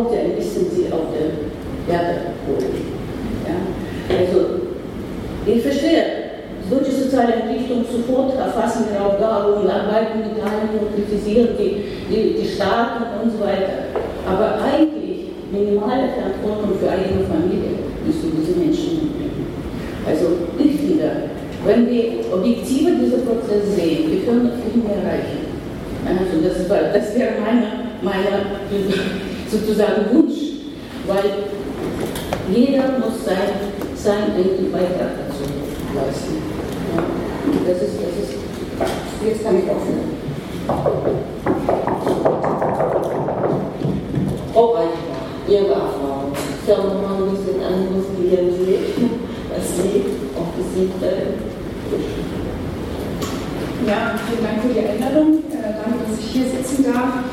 Ähm, ja, ich vertrete eine andere Gruppe von Menschen, würde ich behaupten, und zwar eine extrem marginalisierte Gruppe. Und ich verstehe mich, ich war, konnte heute Vormittag nicht dabei sein, aber was ich gehört habe und im Programm gelesen habe, demnach verstehe ich mich gerade so ein bisschen als Bindeglied vielleicht zwischen heute Vormittag und dem Teil jetzt. Ich arbeite beim Projekt Frostschutzengel. Wir bieten aufsuchende Beratung für obdachlose Menschen aus Mittelosteuropa, Unionsbürgerinnen, ähm, die Einrichtungen der niedrigschwelligen Wohnungslosenhilfe in Berlin nutzen, also Suppenküchen, Notübernachtungen, Tagesstätten und so weiter. Wir beraten in sechs verschiedenen Sprachen, neben Deutsch. Ähm, genau, und da ist natürlich ein Thema, ist immer wieder ist die Arbeitssuche. Das ist der Hauptgrund, weshalb Menschen nach Deutschland kommen. Und das geht natürlich auch immer das Thema Berufsabschluss, Berufsqualifikation, Anerkennung von Abschlüssen einher. Wir wissen nicht, wie viele Zahlen, äh, wir wissen keine Zahlen, wir wissen nicht, wie viele Menschen es hier gibt. Wir wissen weder, wie viele Menschen überhaupt obdachlos, also wirklich auf der Straße in Berlin leben, noch wissen wir, wie viele Menschen davon äh, Unionsbürgerinnen sind aus Mittelosteuropa. Sie merken beim Sprachgebrauch nicht irritieren. Wir versuchen Projekt den Begriff Osteuropa zu vermeiden, da wir meinen, dass er stigmatisierend und zuschreibend ist. Ähm, vor einigen Wochen, vor 14 Tagen ungefähr, wurde, hat ähm, das Diakonische Werk und der Landesverband der Caritas auf der Pressekonferenz äh, verkündet, dass wir jetzt mit 2600 obdachlosen Menschen in Berlin rechnen. wie gesagt, keine Ahnung, wie viel davon Migrantinnen und Migranten aus Mittelosteuropa sind. Einrichtungen berichten davon, dass es 50 bis 90 Prozent ihrer Nutzerinnen sind. Das heißt, wir reden durchaus nicht nur von zehn Menschen, sondern vermutlich von weitaus einer höheren Anzahl. Ähm, spannenderweise ist zum Beispiel das IQ-Netzwerk überhaupt kein Thema in der Wohnungslosenhilfe. Deswegen ist es für mich persönlich gerade auch eine große Bereicherung, natürlich hier zu sein und zu gucken, wie kann da nochmal Zusammenarbeit geschaffen werden, bessere Vernetzung. Im Projekt unsere Aufgabe ist es zu vermitteln in bestehende Hilfsangebote. Ähm, da könnte das zum Beispiel nochmal eins sein. Aber, das gleich auch mit meinem Kollegen kurz diskutiert, ähm, wir haben dieselbe Zielgruppe. Ähm, das scheint uns leider viel zu voraussetzungsvoll zu sein. Sie, Frau Vorn, hat es auch gerade angedeutet, die Herausforderungen was sind die Voraussetzungen eben für, die anderen, für den Anerkennungsverfahren? Die Menschen, mit denen wir arbeiten, haben ganz oft keine Dokumente bei sich. Sie haben Berufsqualifikationen, wir haben alles dabei, von handwerklicher Ausbildung bis hin zu Hochschulabschlüssen. Ich habe Leute mit einem Masterstudium in der Beratung gehabt, aber auch Menschen, die keine Ausbildung haben, die ganze Palette. Ich hatte ganz wenig Menschen, die mir wirklich jetzt ein Abschlusszeugnis vorlegen konnten. Sie haben es einfach nicht mit. Dann haben sie überhaupt kein Geld. Also wirklich null, sie sind obdachlos, sie leben von der Hand in den Mund, im wahrsten Sinne des Wortes. Und zum Dritten, sie können auch nicht drei Monate warten, weil sie brauchen jetzt einen Job. Das heißt, für die Zielgruppe, für die ich hier gerade sitze, für die Menschen ist das erste Problem ist die Existenzsicherung. Und die meisten davon, dieser Menschen, haben nicht mal Zugang zur SGB-II-Leistung. Das heißt, Jobcenter ist ein Traum. Meine Arbeit, sage ich immer, hört dann auf, eigentlich, wenn ein Mensch im System angekommen ist. Und das bedeutet, wenn er als GB2-Leistung vom Jobcenter bekommt, dann steht ihm das gesamte Hilfesystem offen, dann ist mein Auftrag erledigt. Aber das sind leider sehr rare Einzelfälle, in denen es möglich ist, mit viel, viel Müll, viel Aufwand. Das bedeutet für diese Menschen, die befinden sich in einem, ja, in einem Teufelskreislauf im Prinzip, sie haben keine Arbeit, haben deswegen kein Geld. Weil sie kein Geld haben, haben sie keine Wohnung. Und weil sie keine Wohnung haben, keine Meldeadresse, bekommen sie auch wieder keine Arbeit. Und irgendwo steckt da das Thema auch Anerkennung der Abschlüsse, aber das ist ein Arbeit ein ganz peripheres Landthema. Es geht wirklich in erster Linie um jetzt Existenzsicherung. Und die Leute ähm, sagen auch, sie wollen ja also selbst die mit Hochschulabschluss, mit denen ich gesprochen habe, die würden jede Arbeit annehmen. Hauptsache sind erstmal ein offizieller Arbeitsvertrag, der eine gewisse Stabilität bringt. Das werden Sie heute früh alles diskutiert haben oder besprochen haben. Ähm, von daher ist so meine Frage natürlich auch an die Kolleginnen, die in diesem Netzwerk arbeiten oder auch an die anderen. Was können Sie uns denn anbieten? Oder diesen Menschen, wie, wie kann sozusagen die Zusammenarbeit geschaffen werden? Das wird tatsächlich meine Frage. Das habe ich der Moderation nicht schon weggenommen.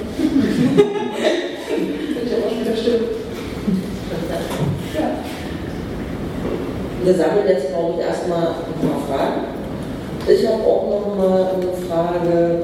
Also, Frau Reitmann hat es eben angesprochen, das leidige Thema Geld. Ein Anerkennungsprozess kostet, also unterschiedlich. Er kostet auf jeden Fall Geld. Teilweise, ich erinnere mich noch, ich glaube, es war für, äh, für Menschen, für, für türkischstämmige Menschen, dass sie teilweise in die Türkei fliegen müssen, um an ihre Unterlagen zu kommen. Das kostet auch wieder Geld, das kostet alles Zeit. Ich kann nicht sagen, wie viele Menschen daran letztlich scheitern und diesen Prozess beenden müssen. Ich weiß gar nicht, ob es Zahlen gibt, aber das ist einfach nochmal so meine Frage an diejenigen hier vorne, was sind die Erfahrungen? Und ich würde jetzt noch weitere Fragen sammeln wollen. Bitte schön. Einfach ah, jetzt. Ähm, es gibt da immer so Aufbewahrungsfristen an Universitäten. Sind die europäisch gleich? Zum Beispiel hier in Deutschland ist es, glaube ich, die bewahren 20 oder 25 Jahre solche Bescheinigungen über Abschlüsse auf und länger auch nicht, dann sind die weg. Weiß ich, bei Rente muss man ganz schnell genug gucken. Und ich weiß jetzt nicht, wie das in anderen Ländern ist, vor allem wenn auch sich vieles verändert hat. Ich weiß damals zum Beispiel in Bulgarien, es eine Anerkennung vom Führerschein international, das war nicht mehr auffindbar, obwohl es erst zehn Jahre her war oder acht Jahre. Die waren in irgendwelchen Kellern, die dann abgebrannt waren oder irgendwas. Äh,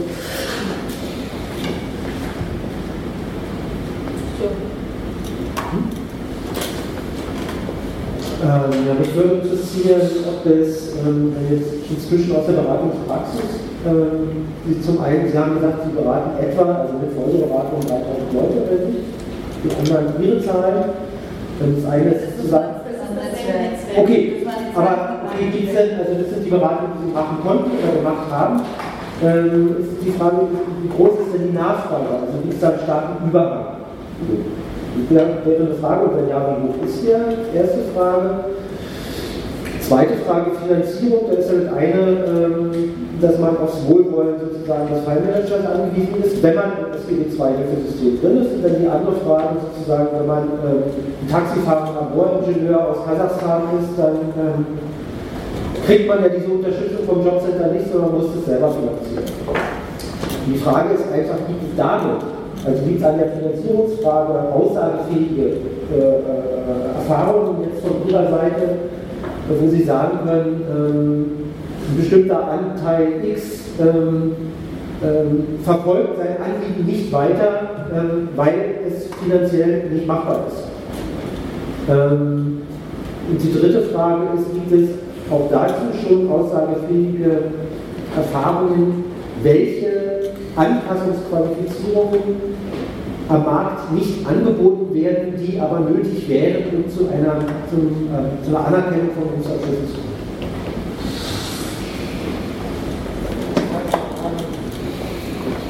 Meine Frage richtet sich an die Frau Wilde. Äh, meine Frage wäre zum Beispiel jetzt vor einem Fallbeispiel. Ein irakischer Zahnarzt will in Deutschland praktizierend arbeiten. Natürlich sind die Richtlinien im Irak anders als in Deutschland. Also bräuchte er Weiterbildungsmaßnahmen, Qualifizierungsmaßnahmen. Und er ist vom Jobcenter zu ihnen geschickt worden. Kann das Jobcenter ab, ablehnen, diese Qualifizierungsmaßnahmen nicht zu bezahlen? Können sie sagen, wir bezahlen das nicht? Und wäre dann in dem Fall, wenn sein, sozusagen sein Titel, seine akademische Grad nicht anerkannt wird, wäre dann das alles verloren, was er davor gelernt hat? Und muss er zum Beispiel als Taxifahrer arbeiten? Wie ist es denn? In der Präsentation äh, habe ich jetzt die Sprache vermisst in dem Beratung, aber das kann dann sicher auf der, auf der Homepage äh, angesehen werden. Ähm, wie, wie ist das mit Beratungssuchenden aus dem Ausland? Äh, Sie, Frau Farmer, hatten ja auch angesprochen, dass äh, auch, auch Skype-Gespräche möglich wären beispielsweise. Das heißt, ich habe hab ich das richtig verstanden? Also es können Drittstaaten zum Beispiel die sagen, ja, ich möchte bald in Deutschland oder in Berlin arbeiten und sich im Vorhinein also äh, Beratungen holen, also sie, sie beraten dann, sie, sie, also sie haben auch einen Anspruch auf diese Beratung. Ja. Und wie ist das, wenn Diplome in Fremdsprachen vorliegen, beispielsweise Spanisch oder Französisch oder so, dann für die Beratung müssten diese nicht erstmal ins Deutsche übersetzt werden. Äh, bei den Beratungsstellen, die beispielsweise Französisch oder Spanisch äh, äh, auf Spanisch oder Französisch beraten. Ja. Ich jetzt, war jetzt hier auch noch eine Wortmeldung? Ah, bitteschön, dann halt. Ja, ich würde gerne zwei Punkte aufgreifen. Anke Otter, ABO Landesverband, zuständig für die Migrationsberatungsstellen in, in der ABO und äh, aber fühle mich hier auch als Liedervertreterin für die anderen Vertret äh, Beratungsangebote, äh, Beratungsstellen. Ähm, Ihre Frage mit der Wohnungslosenhilfe. Ich weiß, dass es lose Kontakte gibt und dass äh, Wohnungslosenhilfe auch ein schwieriges Kapitel ist, weil natürlich auch bei uns zunehmend Leute stranden, die obdachlos sind und wir auch keine Lösung haben. Umso mehr sollten wir gucken, wie wir äh, da kooperieren können. Ähm, das andere ist nochmal, äh, weil hier das klang so an, wie kommen denn Leute hierher? Also wir haben noch vielleicht das Bild aus den 60er Jahren, 70er Jahren, zumindest im Westteil, äh, so mit Anwerbung und äh, sozusagen äh, gesteuerte Migration. Was wir jetzt erleben, ist eine ungesteuerte Migration. Und es passiert ganz oft, dass Leute einfach so sagen, ja jetzt hier klappt das nicht, jetzt gucke ich mal, wie es in, in Deutschland ist und dann gucke ich mal, wie lange ich da hinkomme, wie, wie ich da nicht reinpassen kann. Und ich erlebe zunehmend, das berichten mir meine Mitarbeiterinnen, dass Leute mit großen psychischen Problemen auf, an, ankommen durch wirklich, was wir heute Morgen ein bisschen gehört haben, dieser Kreislauf. Äh, keine richtige Wohnung, man wohnt bei Freunden, man muss sich eine Meldeadresse besorgen, kaufen, dann äh, wird man, ist man in so einem prekären Arbeitsverhältnis und wir wissen auch, dass äh, Migration ist nicht was, das ist, ist erstmal auch vielleicht eine Krise. Also man geht irgendwo ganz neu hin, hat keine Freundschaften oder eben Freunde sind doch dann keine Freunde, wie sich herausstellt. Und also, also ich glaube, das ist ein Bereich, den man uns auch wirklich nochmal angucken kann, muss und wo man auch gucken muss, dass auch psychische Anlauf, also psychische Beratungsstellen auch nochmal ähm, mehr in den Fokus geraten. Das vernachlässigen wir. Also wir haben unseren Auftrag, Sie haben Ihren Auftrag, und, aber da, da fallen ganz viele Leute, glaube ich, so durch das Gitter. Also das wollte ich noch mal so zu meiner ähm, das, dazu sagen. Und das andere noch mal zu der ähm, Anerkennung auch von Berufsabschlüssen, die vielleicht lange Jahre zurückliegen. Äh, also ich glaube, das ist ganz, ganz wichtig. Ähm, äh, ich habe selber das Willkommenskultur eingeführt, aber eigentlich muss man ja immer Willkommens- und Anerkennungskultur machen. Und Anerkennungskultur bezieht sich nicht nur auf den beruflichen Abschluss, sondern auch um, du bist hier, wahr, wirst hier wahrgenommen. Also wir hatten vorhin das Gespräch, äh, wie ich 99 äh, angefangen habe, in dem Bereich zu arbeiten mit türkischen Migrantinnen, wo den Leuten im Arbeitsamt, wie es damals noch nichts gesagt hat, was sie vorher gemacht haben, können sie ja alles vergessen. So. Und dieses nicht qualifiziert eingestuft worden sein, ja, also als ungelernt. Und ich glaube, es ist auch nach 20 Jahren noch wichtig, äh, wirklich so eine Anerkennung zu haben, und äh, gerade wir haben die Zahlen heute Morgen auch von der Langzeitarbeitslosigkeit gehört und diese Maßnahmekarrieren, in die Leute geraten, weil sie eben irgendwie auf dem falschen Weg sind. Ich glaube, dass das nochmal so unter dem Aspekt, ähm, also Zugang zum Arbeitsmarkt und wie komme ich zu Jobs, da gehört ja auch diese Selbstwirksamkeit dazu. Und daran glauben, dass ich äh, für was anzubieten habe, dass ich nicht nur Bittsteller bin, sondern dass ich was anzubieten habe. Und ich glaube, in dem Aspekt ist das ein ganz, ganz wichtiger Baustein, den wir hier auch brauchen. Das ist so auch noch ein Stück nachholt. Ja? Also und das eine Willkommenskultur und Anerkennungskultur, wir müssen das wirklich auch als Ganzes denken. So, jetzt würde ich noch eine letzte und dann machen wir eine Fortnahme. Ja, Heiko Lab, die Berlin. Ähm, genau.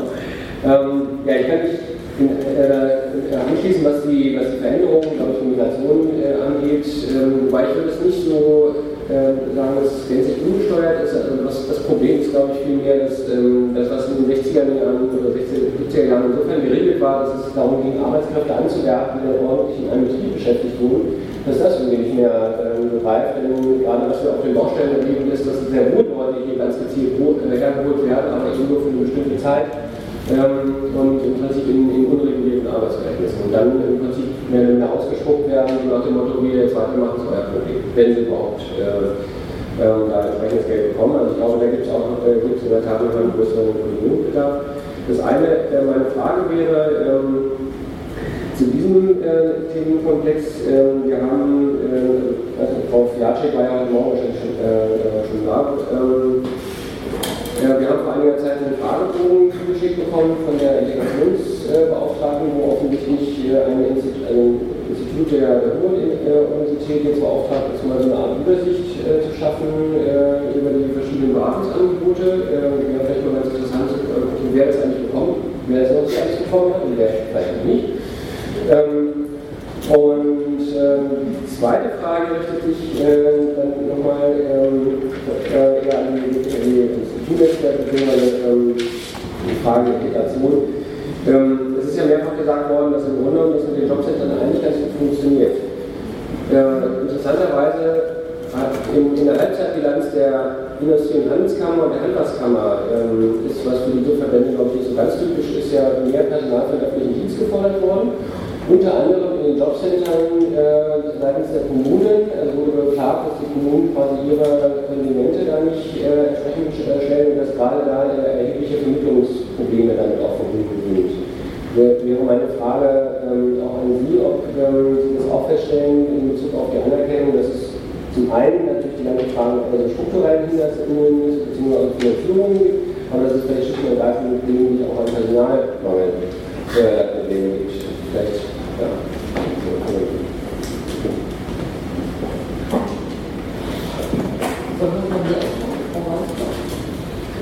Gerne beginnen. Das sind ja nicht alle Fragen für mich, glaube ich, und jetzt dann relativ zügig.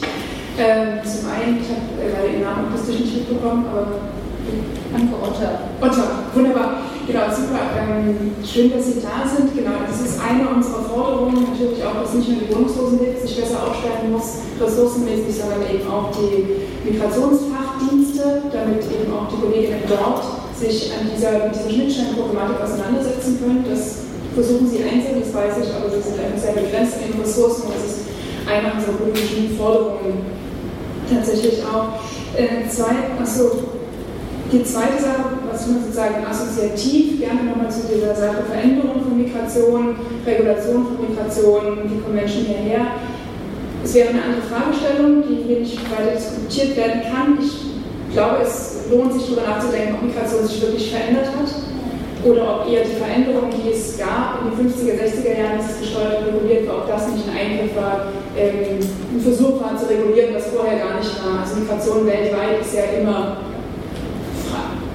ist ja, ist ja ein per se existierendes Phänomen, eher sozusagen versucht es zu kontrollieren und zu regulieren. Das ist etwas, was Menschenhand. Also wir kehren zurück zur Normalität, wollte ich sagen. Ja. Was auch immer Normalität ist, vielleicht so versteht. Aber ich verstehe euer Anliegen aus, sozusagen. Migration neu denken, als wir es vielleicht in den letzten paar Jahrzehnten getan haben. Zu der Frage, wie kommen Menschen hierher? Was passiert? Also Sie hatten vorhin Frau Vorner gesagt, ähm, natürlich Menschen sollen Verantwortung für sich selbst und für ihr Leben übernehmen. Aus meiner Arbeitserfahrung, aus meiner Arbeitsperspektive her würde ich sagen, in diesem Beispiel, genau diese Familie, die angerufen hat die hat Verantwortung übernommen. Sie hat sich nämlich einen Monat vorher oder gewisse Zeit vorher, bevor sie migriert sind, haben sie angerufen und nachgefragt, was kann ich machen. Ich spreche ganz oft mit Menschen, die sagen, ich bin jetzt mal gekommen, na klar, warum auch nicht, ich nutze mein Recht auf äh, Arbeitnehmerfreizügigkeit und versuche anderes und merke jetzt, oh, ist halt doch nicht so leicht, wie ich vielleicht gedacht hätte, wie das Prinzip Arbeitnehmerfreizügigkeit suggeriert hat, ähm, hatte sich vorher weniger informiert. Auch Familien übrigens. Von daher würde ich da entgegenhalten und sagen, doch, das ist, das ist eine, Form, eine Form von Verantwortungsübernahme. Provokativ, ich weiß, nicht. Ähm, und zum genau. Zum dritten, das eine würde ich noch, äh, es gab die Frage nach, der, nach dem Bedarf äh, von Beratung, sozusagen der Beratungsbedarf jetzt schon abgedeckt werden kann. Das habe ich verstanden als Frage ans IT-Netzwerk. Ich greife es aber auch für unsere Zielgruppe auf. Nein, der Bedarf ist nicht gedeckt an Beratung und Unterstützungsmaßnahmen für Menschen aus, zumindest aus den Wohnbürgerstaaten, aus EU-Staaten, die hier obdachlos sind. Wir sind das einzige Projekt, das sich dezidiert ausschließlich mit dieser Thematik beschäftigt. Ähm, es gibt in verschiedenen anderen Projekten, Einrichtungen, senatsfinanzierten Einrichtungen gibt es Kollegen, die genau auch damit arbeiten und bewusst sozusagen dann eben auch da einen Fokus drauf setzen. Aber wir sind die einzige Stelle, die wirklich ausschließlich dafür gedacht ist. Ähm, wir können den Bedarf nicht decken. Wir sind zwei Kolleginnen momentan und wir sind allein spendenfinanziert. Die Senatsverwaltung hat bisher jegliche finanzielle Unterstützung abgelehnt. Die Verhandlungen sind abgeschlossen momentan und für unsere Perspektive würde ich sagen, der Bedarf ist weitaus höher als 140 Prozent der Arbeitszeit jemals abdecken könnten. Und damit hoffe ich, von meiner Seite mehr alles beantwortet zu haben. So, also Nachfrage. Wir vergeben jetzt Termine äh, im Februar. Also das heißt, wir sind schon ausgebucht mit unseren Terminen jetzt im Dezember. Finanzierung, Zusammenarbeit mit Jobcenter. Wissen Sie, wenn Sie mit äh, Menschen zusammenarbeiten, Sie sind zwangsläufig, werden Sie sogar Anwälte.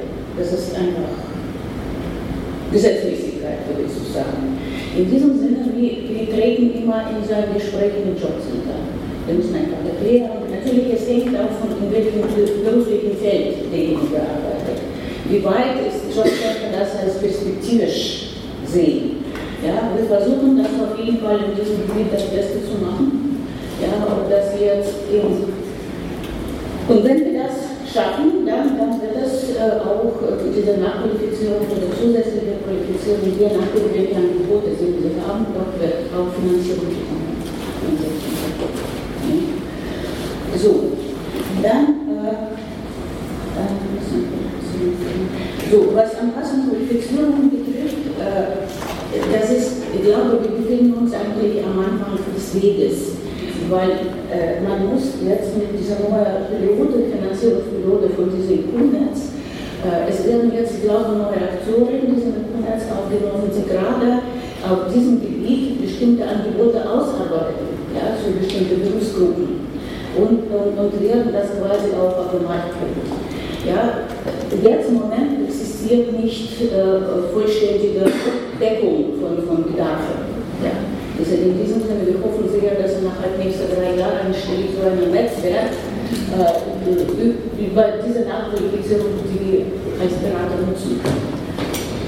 Ähm, Skype, ja. Wissen Sie, es ist so, nach Gesetz, im Prinzip jeder Mensch auf diesem Planeten kann sich eigentlich hier anrufen, meine, nach Deutschland kommen und sagen, so, ich möchte, dass Sie mein, mein Diplom oder meinen Abschluss anerkennen. Also im Prinzip gab es eine Phase, wo wir das nur elektronische Post, es gibt eigentlich, wir stehen auf dieser Anerkennungsportal, ja, auch als Adresse. Also das heißt, man, man, man, muss da, man, man kann an uns schreiben aus jeder ja, letzte Insel, ich glaube, das ist und einfach sagen, so, ich möchte jetzt Anerkennung bekommen von Abschluss. Wir haben, ich glaube, wir sind jetzt einzige Beratungsstelle, die auf dieses Skype gegangen sind, weil natürlich in diesem Face-to-Face-Gespräch ist einfach einfacher zu einem zu schätzen. Wie weit ist das äh, lohnt sich? Ja, das heißt nur Dialog ich kenne Berlin, ja, macht das Nein, keine Frage. So, wir machen das in Berlin einzeln. Ja, weil aus unserer Sicht, wir, wir können dann diese Situation fassen. Ja. Wir sehen, wie alt, wir sehen, wie, wie gesund oder ich weiß nicht. Also das sind einfach diese, diese psychologische Momente sind wichtig im Gespräch. Ja? Also in diesem Sinne, wir machen das ja, und äh, eigentlich äh, es, es wird ganz gut. So, das war noch Finanzierung. Finanzierung. Ich mache noch. Äh, wenn, wenn jemand jetzt nicht Unterlagen auf Deutsch hat, aber jede Beratungsstelle eine bestimmte Sprache ab, reicht es erstmal. Ja, also ich glaube, ich jetzt Einzelberatung müsste nachher mal werden. Nee, das ist. Ja, ja, das ist für Beratung. Ja, da finden wir jemanden, auch wenn wir zum Beispiel unter Mitarbeiter nicht die Sprache haben. Aber zur Anerkennung, da müssen wir alle übersetzte Unterlagen haben. Das ist nicht so, dass man jetzt ja, irgendwelche da afrikanische Sprache, das wird einfach sowieso weitergegeben. Französische Sprache. Französisch, ja. Nein, nein, nein, das müssen Sie schon übersetzen. Übersetzung, vor allem äh, auch der bestätigte Übersetzung, also kein Prozess der Anerkennung oder ordentliche Übersetzung in feinster deutscher Sprache. Und sagen alle, und sagen alle Gesetze, da führt kein Weg dran vorbei. Und dann kommt nochmal zurück das Finanzierungsvorschlag, weil dann geht das Elend der Finanzierung und endet bei der möglichen Anpassungsqualifizierung. Ja. Wenn du jetzt sagst, wir haben da keine Leute, die keine SGB-II-Leistungen kriegen, Felix, ja, du machst mich irgendwie auch irre mit dem hin und her gedeutet, wenn man das der Reihe nach. Ja, ich möchte aber gerne jetzt mal von Tatjana wissen, ob es Erfahrung beim Dialog gibt. Ich möchte jetzt von denen wissen, die diese Beratung auch. Oder habt ihr da gar kein Problem, wenn einer bei euch einen Anspruch hat auf das Zwei? Nee, das, das im Prinzip, äh, dieser Anspruch äh, spielt keine Rolle für unsere Kommunikation.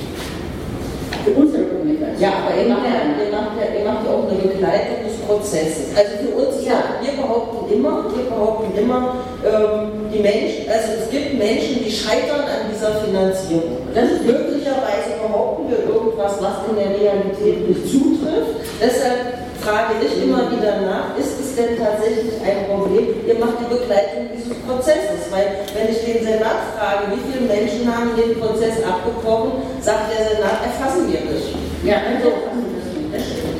Ihr Erfahrung? Wir haben natürlich auch Erfahrung, dass die meisten Menschen sagen, ja, ich muss das Übersetzung machen oder die sagen, du musst die, diese Übersetzung machen, das wird ungefähr so viel kosten, ja, und das und das und das also dann Anerkennungsverfahren, natürlich ist die Beratung in Bezug auf finanzielle Aufwand. Ja? Und dann muss jeder entscheiden. Wir sind nicht imstande, ihnen irgendwie finanziell zu helfen. Ja, jeder muss dann entscheiden. Beschaffe ich diese Summe, habe ich diese Summe oder, oder, oder nicht. Ich glaube, meine Frage wurde ein bisschen missverstanden. Zum einen wir haben wir die Beratung, zum anderen haben wir die Anerkennung. Richtig, genau. Richtig, absolut. Also noch zur Kommunikation. muss nicht eine Übersetzung in. Nein, nein, nein nein, immer nur anerkennen. Deswegen haben wir letztens gesagt, wir beraten in verschiedenen Sprachen. Ja. So, aber die Erstberatung ist das eine und die Begleitung bei dem Anerkennungsprozess ist das andere. Ich sage mal, für die Politik wird es irgendwann ein echtes Problem, wenn niemand, wenn alle sagen, es ist blöd, dass es keine Finanzierungshilfe gibt, aber niemand irgendwelche Zahlen erfasst. Deshalb ja, aber es gibt, auch Möglichkeiten bei bestimmten Nachrichten oder also vielleicht sogar bei Anerkennung. Es ist immer jetzt aushandeln mit Jobcenter. Manchmal geben sie ein Kredit, geben für 20 Monate, ja, die man dann zurückzahlen muss innerhalb des Jahres. Ja, also diese Aushandlung ist ja möglich. Das ist einzige Möglichkeit, zusätzliche Institutionen. Also geht das mal am Sprung Schäden weiter. Nicht nur auf die Punkte mit SDG 2, Leistungsbezug, wir haben viele Menschen, die kein Leistungsbezug sind. Erfassen Sie die Zahlen, vielleicht können Sie zu aufnehmen weiter. Also wir, wir erfassen die Zahlen momentan nicht, ähm, weil gerade vor allem wir in der Erstberatung oder auch in den Coaching-Projekten, Coaching-Projekte sind zwar näher an den Leuten dran und kriegen solche Fälle dann mit, aber wir haben jetzt nicht das System der statistischen Erfassung.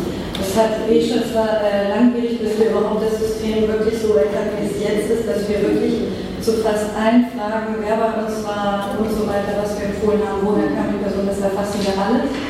Ähm, aber vielleicht, ähm, wie soll ich sagen, äh, schafft es Hoffnung, ab dem nächsten Jahr werden einige Dinge sich ändern. Erstens mal, wie Frau Vorne schon gesagt hätte, kommt die Qualifizierungsberatung dazu. Dazu will ich ausdrücklich sagen, das hat nichts mit der Bildungsberatung zu tun. Also wir funken nicht den Bildungsberatungsstellen rein, sondern es geht um Qualifizierungsberatung im Rahmen der Anerkennungsverfahren. Ne? Ganz speziell und fachlich darauf beschränkt. Das ist das eine. Und das zweite ist, es wird eine Aufhebung geben äh, zwischen Coaching und Erstberatung. Das heißt, wir werden, weil wir gemerkt haben, aus unserer Erfahrung, erstens machen wir in der CA auch äh, äh, Begleitung oder haben viele Folgeberatungen zum Teil, nicht so viele wie die Coaching-Projekte, aber auch. Und die Coaching-Projekte machen wiederum auch sehr viel Erstberatung, also Fälle, wo es bei einer Beratung bleibt. Ähm, das wird in Zukunft aufgehoben, das heißt, wir werden alle auch stärker in die Begleitung gehen. Und es wird auch in der Förderphase enthalten sein, dass wir eine stärkere Nachverfolgung der Fälle haben, wo wir dann genau diese Fragen auch hoffen, besser beantworten zu können. Dass wir zum Beispiel nachverfolgen, nachtelefonieren, wie haben Sie einen Antrag gestellt, wenn nicht, warum nicht und so weiter. Das wird auch einen, einen stärkeren Aspekt in der nächsten Förderphase haben. Und vielleicht ergänzend, wir als Beratungsstelle machen am Ende jedes Monat so einen statistischen Bericht. Ja, das ist auch natürlich, wo Anzahl, Nationalitäten, Sprachen und Beruf, Berufe, Berufsfelder, alles registriert ist. Ja, das ist eigentlich noch sehr, sehr wichtiger, weil ich kann zum Beispiel jetzt gleich sagen, zum Beispiel, wir, wir waren eigentlich, in welchen Berufsfelder waren jetzt die, die meisten Angefragte. Zum Beispiel in Anatole, das war Wirtschaftsverwaltung, Verwaltungsberufe im Bereich Verwaltung zum Beispiel, ja, und so weiter. Also in diesem Sinne ist wirklich sehr professionell arbeitende Netzwerk. So, jetzt wollen wir auch eine Frage. Genau, ich habe auch ganz viele Notizen gemacht und hoffe, dass ich der Menge alles äh, beantworten werden kann. Vielleicht ähm, nochmal ganz kurz dazu. Wir reden immer vom Coaching, ne, aber es ist vielleicht zur Klarstellung. Wir meinen damit äh, die klassische Verfahrensbegleitung. Und Verfahrensbegleitung heißt für uns vom Erstkontakt bis zur Bescheidung. Ne, und alle Zwischenschritte, die es gibt in diesem Verfahren. Das heißt auch, um auf die Frage von Ihnen zurückzukommen, Herr Kamara, wenn jemand zu uns stößt, sagen wir ganz klar auch am Telefon beim Erstkontakt, wenn die sagen, ja, brauche ich Übersetzungen? Nein, brauchen sie nicht, wenn sie in den Sprachen sind, die wir sozusagen anbieten können. Ja? Zum Teil möchte ich auch sagen, sind Übersetzungen dermaßen schlecht, dass wir die äh, erneut anfordern müssen. Ähm, das heißt, wenn die Person zu uns kommt, haben wir originalsprachige Diplome, Urkunden, Scheinigungen, prüfen, was der mögliche Referenzberuf ist, suchen die zuständige Stelle raus, ermitteln die Kosten für das Verfahren, die sich immer entsprechend des Verfahrens und der Stelle ändern können. Ähm, stellen gemeinsam Beratungssuchenden die Dokumente zusammen, stellen einen Antrag auf Kostenübernahme beim Jobcenter, also leisten Hilfe für einen Antrag auf Kostenübernahme bei dem Jobcenter oder bei der Arbeitsagentur,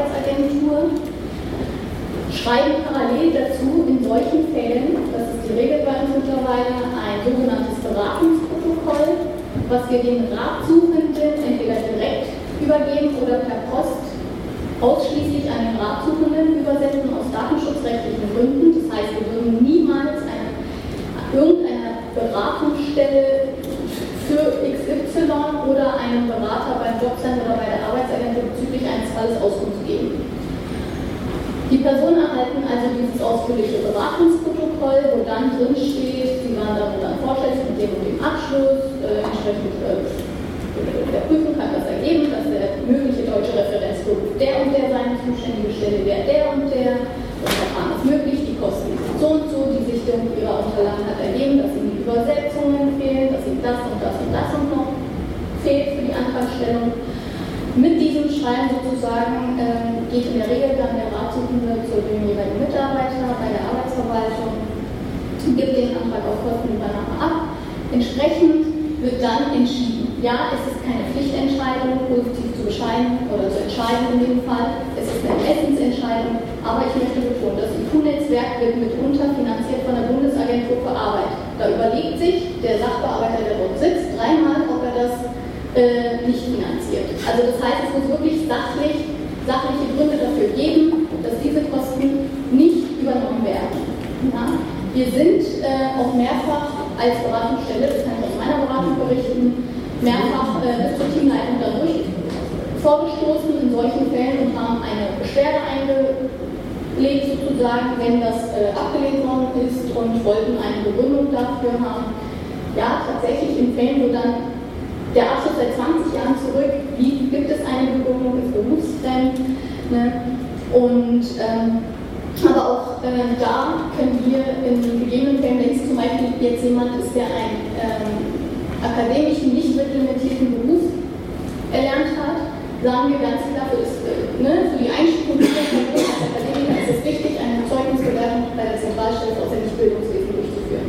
Diese Person nicht, äh, ist bei Ihnen nicht als ungelernt zu führen. Sie hat einen akademischen Abschluss. Ja?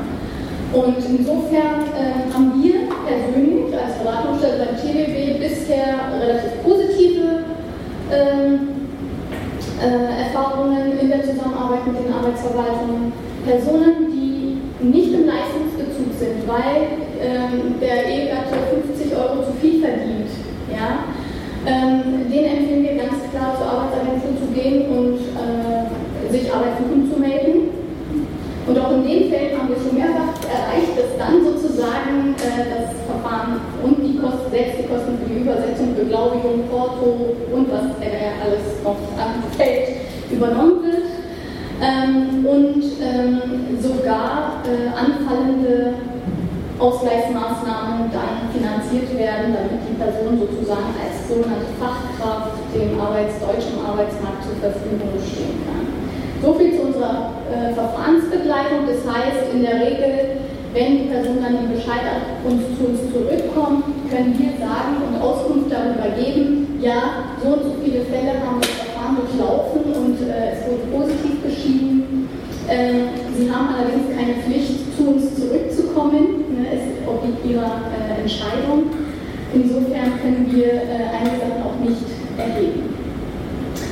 Ähm, genau, so, das haben wir die Frage mit der Finanzierung. Auslandsanfragen. Wie gehen wir mit Auslandsanfragen um? Tatsächlich ähm, gibt es, ich glaube, speziell beim Club Dialog und bei uns, ähm,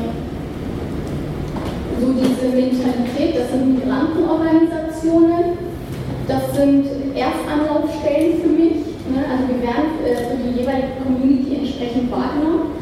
Das heißt, ich kriege regelmäßig Anfang aus der Türkei ne, auf Türkisch dann, die dann auch so weiter keiner beantworten kann. Ne? Und die sind dann meistens äh, verbunden mit aufenthaltsrechtlichen Fragen, die dazu kommen. Ähm, und und ähm, natürlich muss dann auch entsprechend äh, ein Hinweis dahingehend erfolgen, entsprechend der jeweiligen Berufsgruppe, welche Sprachkenntnisse erforderlich sind, ob es so solche vorgestellt für diese Berufsgruppe. Und wir zum Glück haben beim Kritischen Bund ja auch die aufenthaltsrechtlichen Ausländerrechtliche Beratung durch Rechtsanwälte. Insofern kann ich mich mit denen immer sehr ne, auf kurzen Wege kurz schließen und entsprechende Informationen zukommen lassen, den Rat. Ansonsten verweisen wir auch ähm, auf mehrsprachige Seiten ähm, des BNDF, wo dann auch spezielle Informationen nochmal ähm, für den Zuzug oder, ja, oder für die Einreise nach Deutschland äh, gegeben werden. Ähm, es gibt natürlich auch ähm, viele Ausnahmeregelungen, sei es die Blue Card-Regelung, die hochqualifizierten Richtlinie, ähm, wonach Personen dann, ich glaube, 45.000 äh, oder aber bei den Mangelberufen 37.000 und irgendwas im Jahr verdienen müssen. Ähm, und damit sozusagen auch äh, die Möglichkeit hätten, für einen Aufenthaltstitel oder aber bei den nicht-akademischen Berufen entsprechend der Beschäftigtenverordnung einen Antrag zu stellen und auch einen Aufenthaltstitel zu bekommen. Das heißt bei uns, ne, um nochmal vielleicht so eine Brücke zu schaffen oder nochmal hervorzuheben, heute Vormittag habe ich immer so verstärkt die Problematik aus den EU-Staaten gehört und dachte, oh Gott, ne, ähm, das war mir so als gar nicht bekannt. Für mich äh, oder bewusst, für mich ist, sind die EU und ihnen Gleichgestellten im Anerkennungsverfahren immer privilegiert. Ne? Und die Drittstaatsabschlüsse äh, oder die, die Drittstaatsangehörigen immer. Hm. Und ähm, das heißt, das ist sozusagen ein, meine eigentliche Problematik gewesen. Ähm, und äh, mir wurden dann heute andere Probleme nochmal bewusst, die es dann auf dieser Seite sozusagen gibt. Das war insofern auch sehr ähm, bereichernd. Ähm, um die Frage mit dem Zahnarzt aufzugreifen. Das war ja so eine direkte Fallfrage. Ähm, da müssen wir immer gucken, ob der Abschluss, ob das Studium beendet ist oder die Ausbildung beendet ist. Der war praktizierend. Der war praktizierend, okay. Gut, dann gehen wir davon aus, dass die Ausbildung beendet ist. Und der lebt, ähm, das hatte ich jetzt nicht aufgeschrieben, der lebt bereits in Deutschland? Seit sechs Jahren. Seit sechs Jahren, okay. Dann besteht die Möglichkeit bei der zuständigen Stelle, und es wäre für das Land Landesamt für Gesundheit und Soziales, ein Antrag ähm, auf, ähm, ich möchte vorerst Approbation sagen und danach die vorläufige Berufserlaubnis nennen. Das hat sich bei uns in der Beratung so implementiert, weil tatsächlich gibt es diese zwei Möglichkeiten. Äh, die vorläufige Berufserlaubnis ist, heißt in einer abhängigen Stellung ähm, tätig werden zu können und nur in diesem Bundesland. Und maximal äh, kann diese für zwei Jahre ausgestellt werden.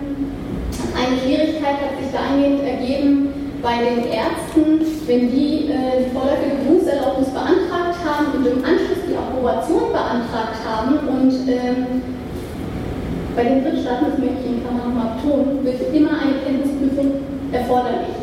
Der, der Abschluss ist nie gleichwertig. Das ist unsere Erfahrung.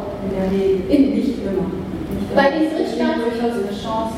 Auf eine durchaus eine Chance, aber meine Erfahrung, meine Erfahrung, ich beschränke mich auf meine Erfahrung, ist, meine Erfahrung mit den Ärzten in meiner Beratung war, ich hatte bisher noch keinen Fall, in dem es voll gleichwertig war, war sondern immer eine Kenntnisprüfung notwendig wurde.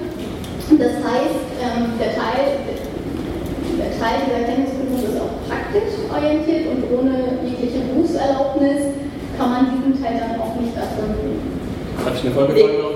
Nee, weil jetzt soll der, der Zahnarzt soll einen Termin bei mir soll sich beraten lassen. Wir machen keine Beratung über stille Post, das geht nämlich in der Regel auch schief. Und das ist keine gute Idee. Deshalb ist meine Frage, gibt es neben, ich kenne den, hätte da nochmal eine Frage, darüber hinaus weitere Fragen zu dem Thema Anerkennung von im Ausland erworbener Berufsqualifikation.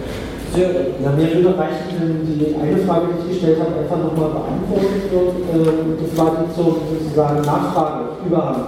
Also, könnt ihr alle beraten, die bei euch ankommen, oder gibt es viel mehr als die 3000? Wir sind bemüht, nee, also mehr als die 3000. Also bei uns kommen tatsächlich auch alle an, die beraten werden wollen, ist so meine Erfahrung. Aber sie müssen mit Wartezeiten rechnen. Ne? Wie lange sind bei uns? Vier bis sechs Wochen. Vier bis sechs Wochen sind sie bei uns. Ähm, und nur Dialog hat Januar, Februar die nächsten Termine. Ähm, das geht sucht auf und was geht, gut, geht nicht mehr hin. Heiko. Ja, vielleicht ganz, ganz kurz dazu, weil bei uns ist ja auch. Entschuldigung. Also bei, bei, bei, uns ist ja auch, äh, zumindest bei den, bei Wanderarbeiterinnen und Wanderarbeitern, das Problem, dass es oftmals eben Leute sind, die nur für einen sehr äh, kurzen Zeitraum überhaupt reizbar sind. Ähm, und da ist es natürlich immer ein Problem. Äh, also, das, also, wir machen natürlich nicht direkt die, äh, die Anerkennungsberatung, aber ähm, also wenn, wir können den Leuten schlicht und ergreifend nicht sagen, äh, geht mal dahin und äh, lasst euch in, in acht Wochen einen Termin geben, weil äh, wir sind in drei Tagen wieder weg. Und das ist natürlich, ähm, das ist sicherlich auch nochmal ein Punkt, den man da nochmal verstärkt mit aufgreifen äh, oder diskutieren muss. Hatte ich das richtig verstanden, dass Sie auch von der ABO sind oder von den Achso, nee, okay. Okay, das äh, dann nicht, weil ähm, mit, ähm, mit den Mieterverbänden und den ähm, Bildungsberatungsstellen hier in Berlin haben wir ja mehrere Vernetzungszusammenarbeit, Workshops gemacht. Ne? und ähm, quasi sowohl die Grenzen der Anerkennungsberatung als auch die Grenzen der Bildungsberatung ganz klar definiert, aber auch nochmal ähm, darauf hingewiesen, dass ähm, es schlussendlich auch darum geht, wir wollen hier keine Verweisschleifen. Ne? Wenn jemand im Rahmen des Case Managements bei, bei den Wiederverwenden ist und auch dort bleiben möchte, dann soll er da auch bleiben, dann kann man auch gerne ne, kurzerhand bei uns durchrufen und äh, grundsätzliche Informationen abfragen. Wenn sich dann aber zeigt, dass das wirklich sehr komplex ist, das Verfahren und dort nicht gedeckt werden kann, ne, besteht ja immer die Möglichkeit, an uns zu verweisen. Und ähm, wir, versuchen das, wir versuchen dann das manchmal sogar das Unmögliche möglich zu machen und äh, irgendwo noch einen Termin reinzuschieben ähm, und äh, damit dann schnellstmöglich Abhilfe geschaffen werden kann ne, und nicht äh, sechs Wochen gewartet werden muss.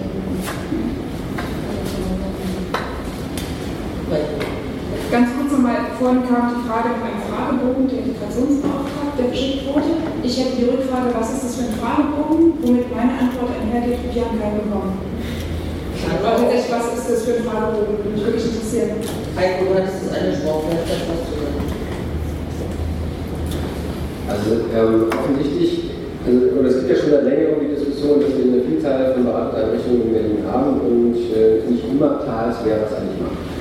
Ähm, beziehungsweise äh, gerade Herr Weinbach hat ja auch schon mehrfach äh, irgendwie immer äh, die Initiative ergriffen, also eine Art, also mal in irgendeiner Weise zu bündeln, zu, mal, mal zu gucken, wie man da den Austausch äh, macht. Und ähm, da, äh, ich kann jetzt nicht genau sagen, was jetzt da äh, drin steht, aber da kam eben vor einiger Zeit, vor Monat ungefähr, eben äh, eine Anfrage seitens der, Integrationsbeauftragten an Kolleginnen des Beratungsbüros für Beschäftigte, äh, dass, äh, dass eben ein HU-Institut äh, auch beauftragt worden ist, offensichtlich mal so eine Übersicht zu erstellen.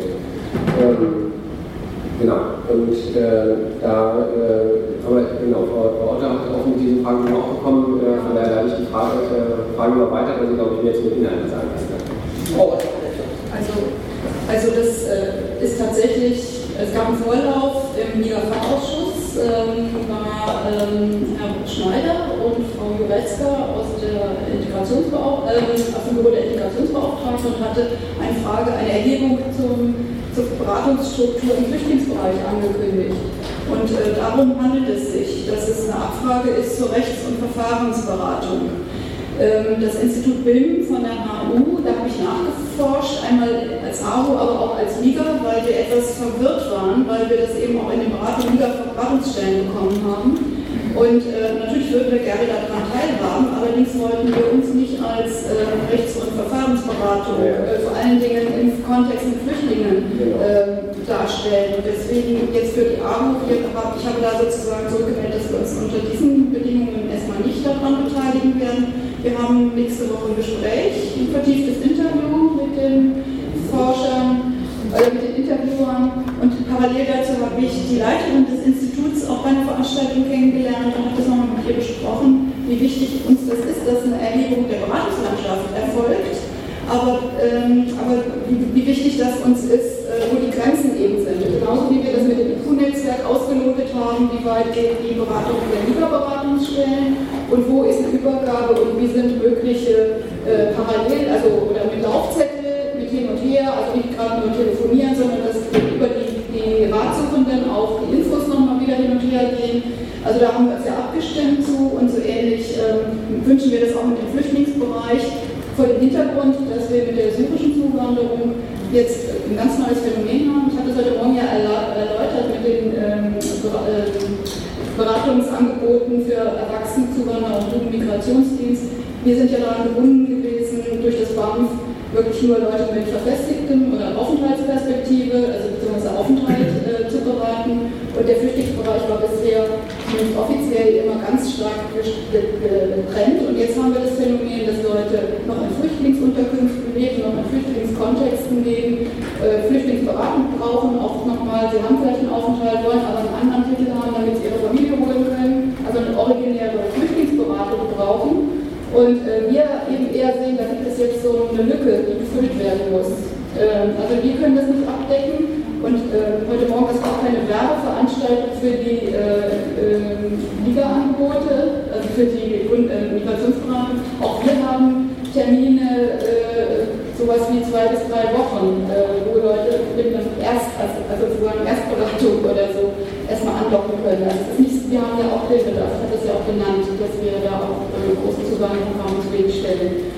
Ähm, also vor dem Hintergrund, ähm, und ich glaube, es ist ein bisschen vermixt worden, weil auch in dem Anschreiben was von Willkommenskultur war und die äh, Forscherinnen, mit denen ich da gesprochen habe, natürlich wollten äh, äh, dass wir möglichst auch uns beteiligen, aber eigentlich den, den, äh, den Knackpunkt nicht richtig verstanden haben, warum uns wichtig ist, dass wir nicht als äh, Rechts- und Verfahrensberatung äh, subsumiert werden wollen.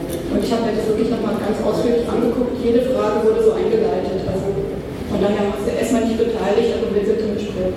Jetzt wird es, will hier überhaupt gar keine Probleme runterspielen, aber ich glaube, jetzt wird es Übersicht weil hier sitzen auch nicht ganz viele Menschen aus Projekten oder hat noch irgendjemand den Fragebogen erhalten, weil ich würde jetzt einfach vorschlagen, wir beenden diese Veranstaltung, aber wer jetzt diesen Fragebogen erhalten hat und wenn es da einen Abstimmungsbedarf gibt, kann man das hier jetzt noch machen, aber ich glaube, wir können das fast hier jetzt nicht aufmachen.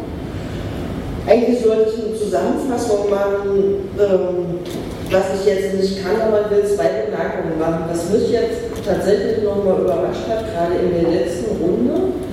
Wir hatten, glaube ich, die letzte Veranstaltung vor etwa einem Jahr ähm, zu dem Anerkennungsgesetz, dass wir also sicherlich in dem Alltag, in der Beratung, in der Begleitung, also was heißt wir, wir und Sie, ähm, weitergekommen sind, aber in der Auswertung immer noch nicht. Und das macht es für, für die Politik schwierig nachzusteuern. Also das eine Beispiel, wo wir schon drüber gesprochen haben, dadurch, dass das immer noch nicht erfasst wird, was passiert eigentlich mit denjenigen, die nicht genug Geld haben? Wie viele sind es überhaupt? Ähm, weiß man alles nicht, vielleicht sind es ja nur zehn, vielleicht, wie gesagt, vielleicht reden wir uns da was ein, vielleicht sind es aber hunderte, die da einfach jetzt das ganze Prozedere abbrechen. Ähm, das finde ich eigentlich ein Problem, genauso wie die Frage mit den Anpassungsqualifizierungen. Ich finde es erstmal super, dass jetzt äh, sowas geschaffen wird. Es ist ein echter Fortschritt. Aber ehrlich gesagt, diejenigen, die sich in so einem Prozess befinden, für die ist es natürlich auch eine Katastrophe, dass es das noch nicht gibt oder nicht ausreichend gibt. Aber es sind erstmal Fortschritte. Aber sie lassen sich ganz schwer messen. Von daher, glaube ich, war das nicht die letzte Veranstaltung zum Stand der, der Anerkennung von dem Ausland erworbener Berufsabschlüsse. Das Thema Flüchtlinge in diesem Zusammenhang wurde mehrmals genannt. Ich habe heute kurz vor eins die Antwort auf eine kleine Anfrage gekriegt, die jetzt kopiert da hinten ausliegt. Ich habe sie selbst auch noch nicht gelesen, die eben genau diese Frage gestellt hat Flüchtlinge und äh, Anerkennung der Berufsqualifikation. Da werden wir uns in nächster Zukunft auch nochmal genauer mit beschäftigen müssen.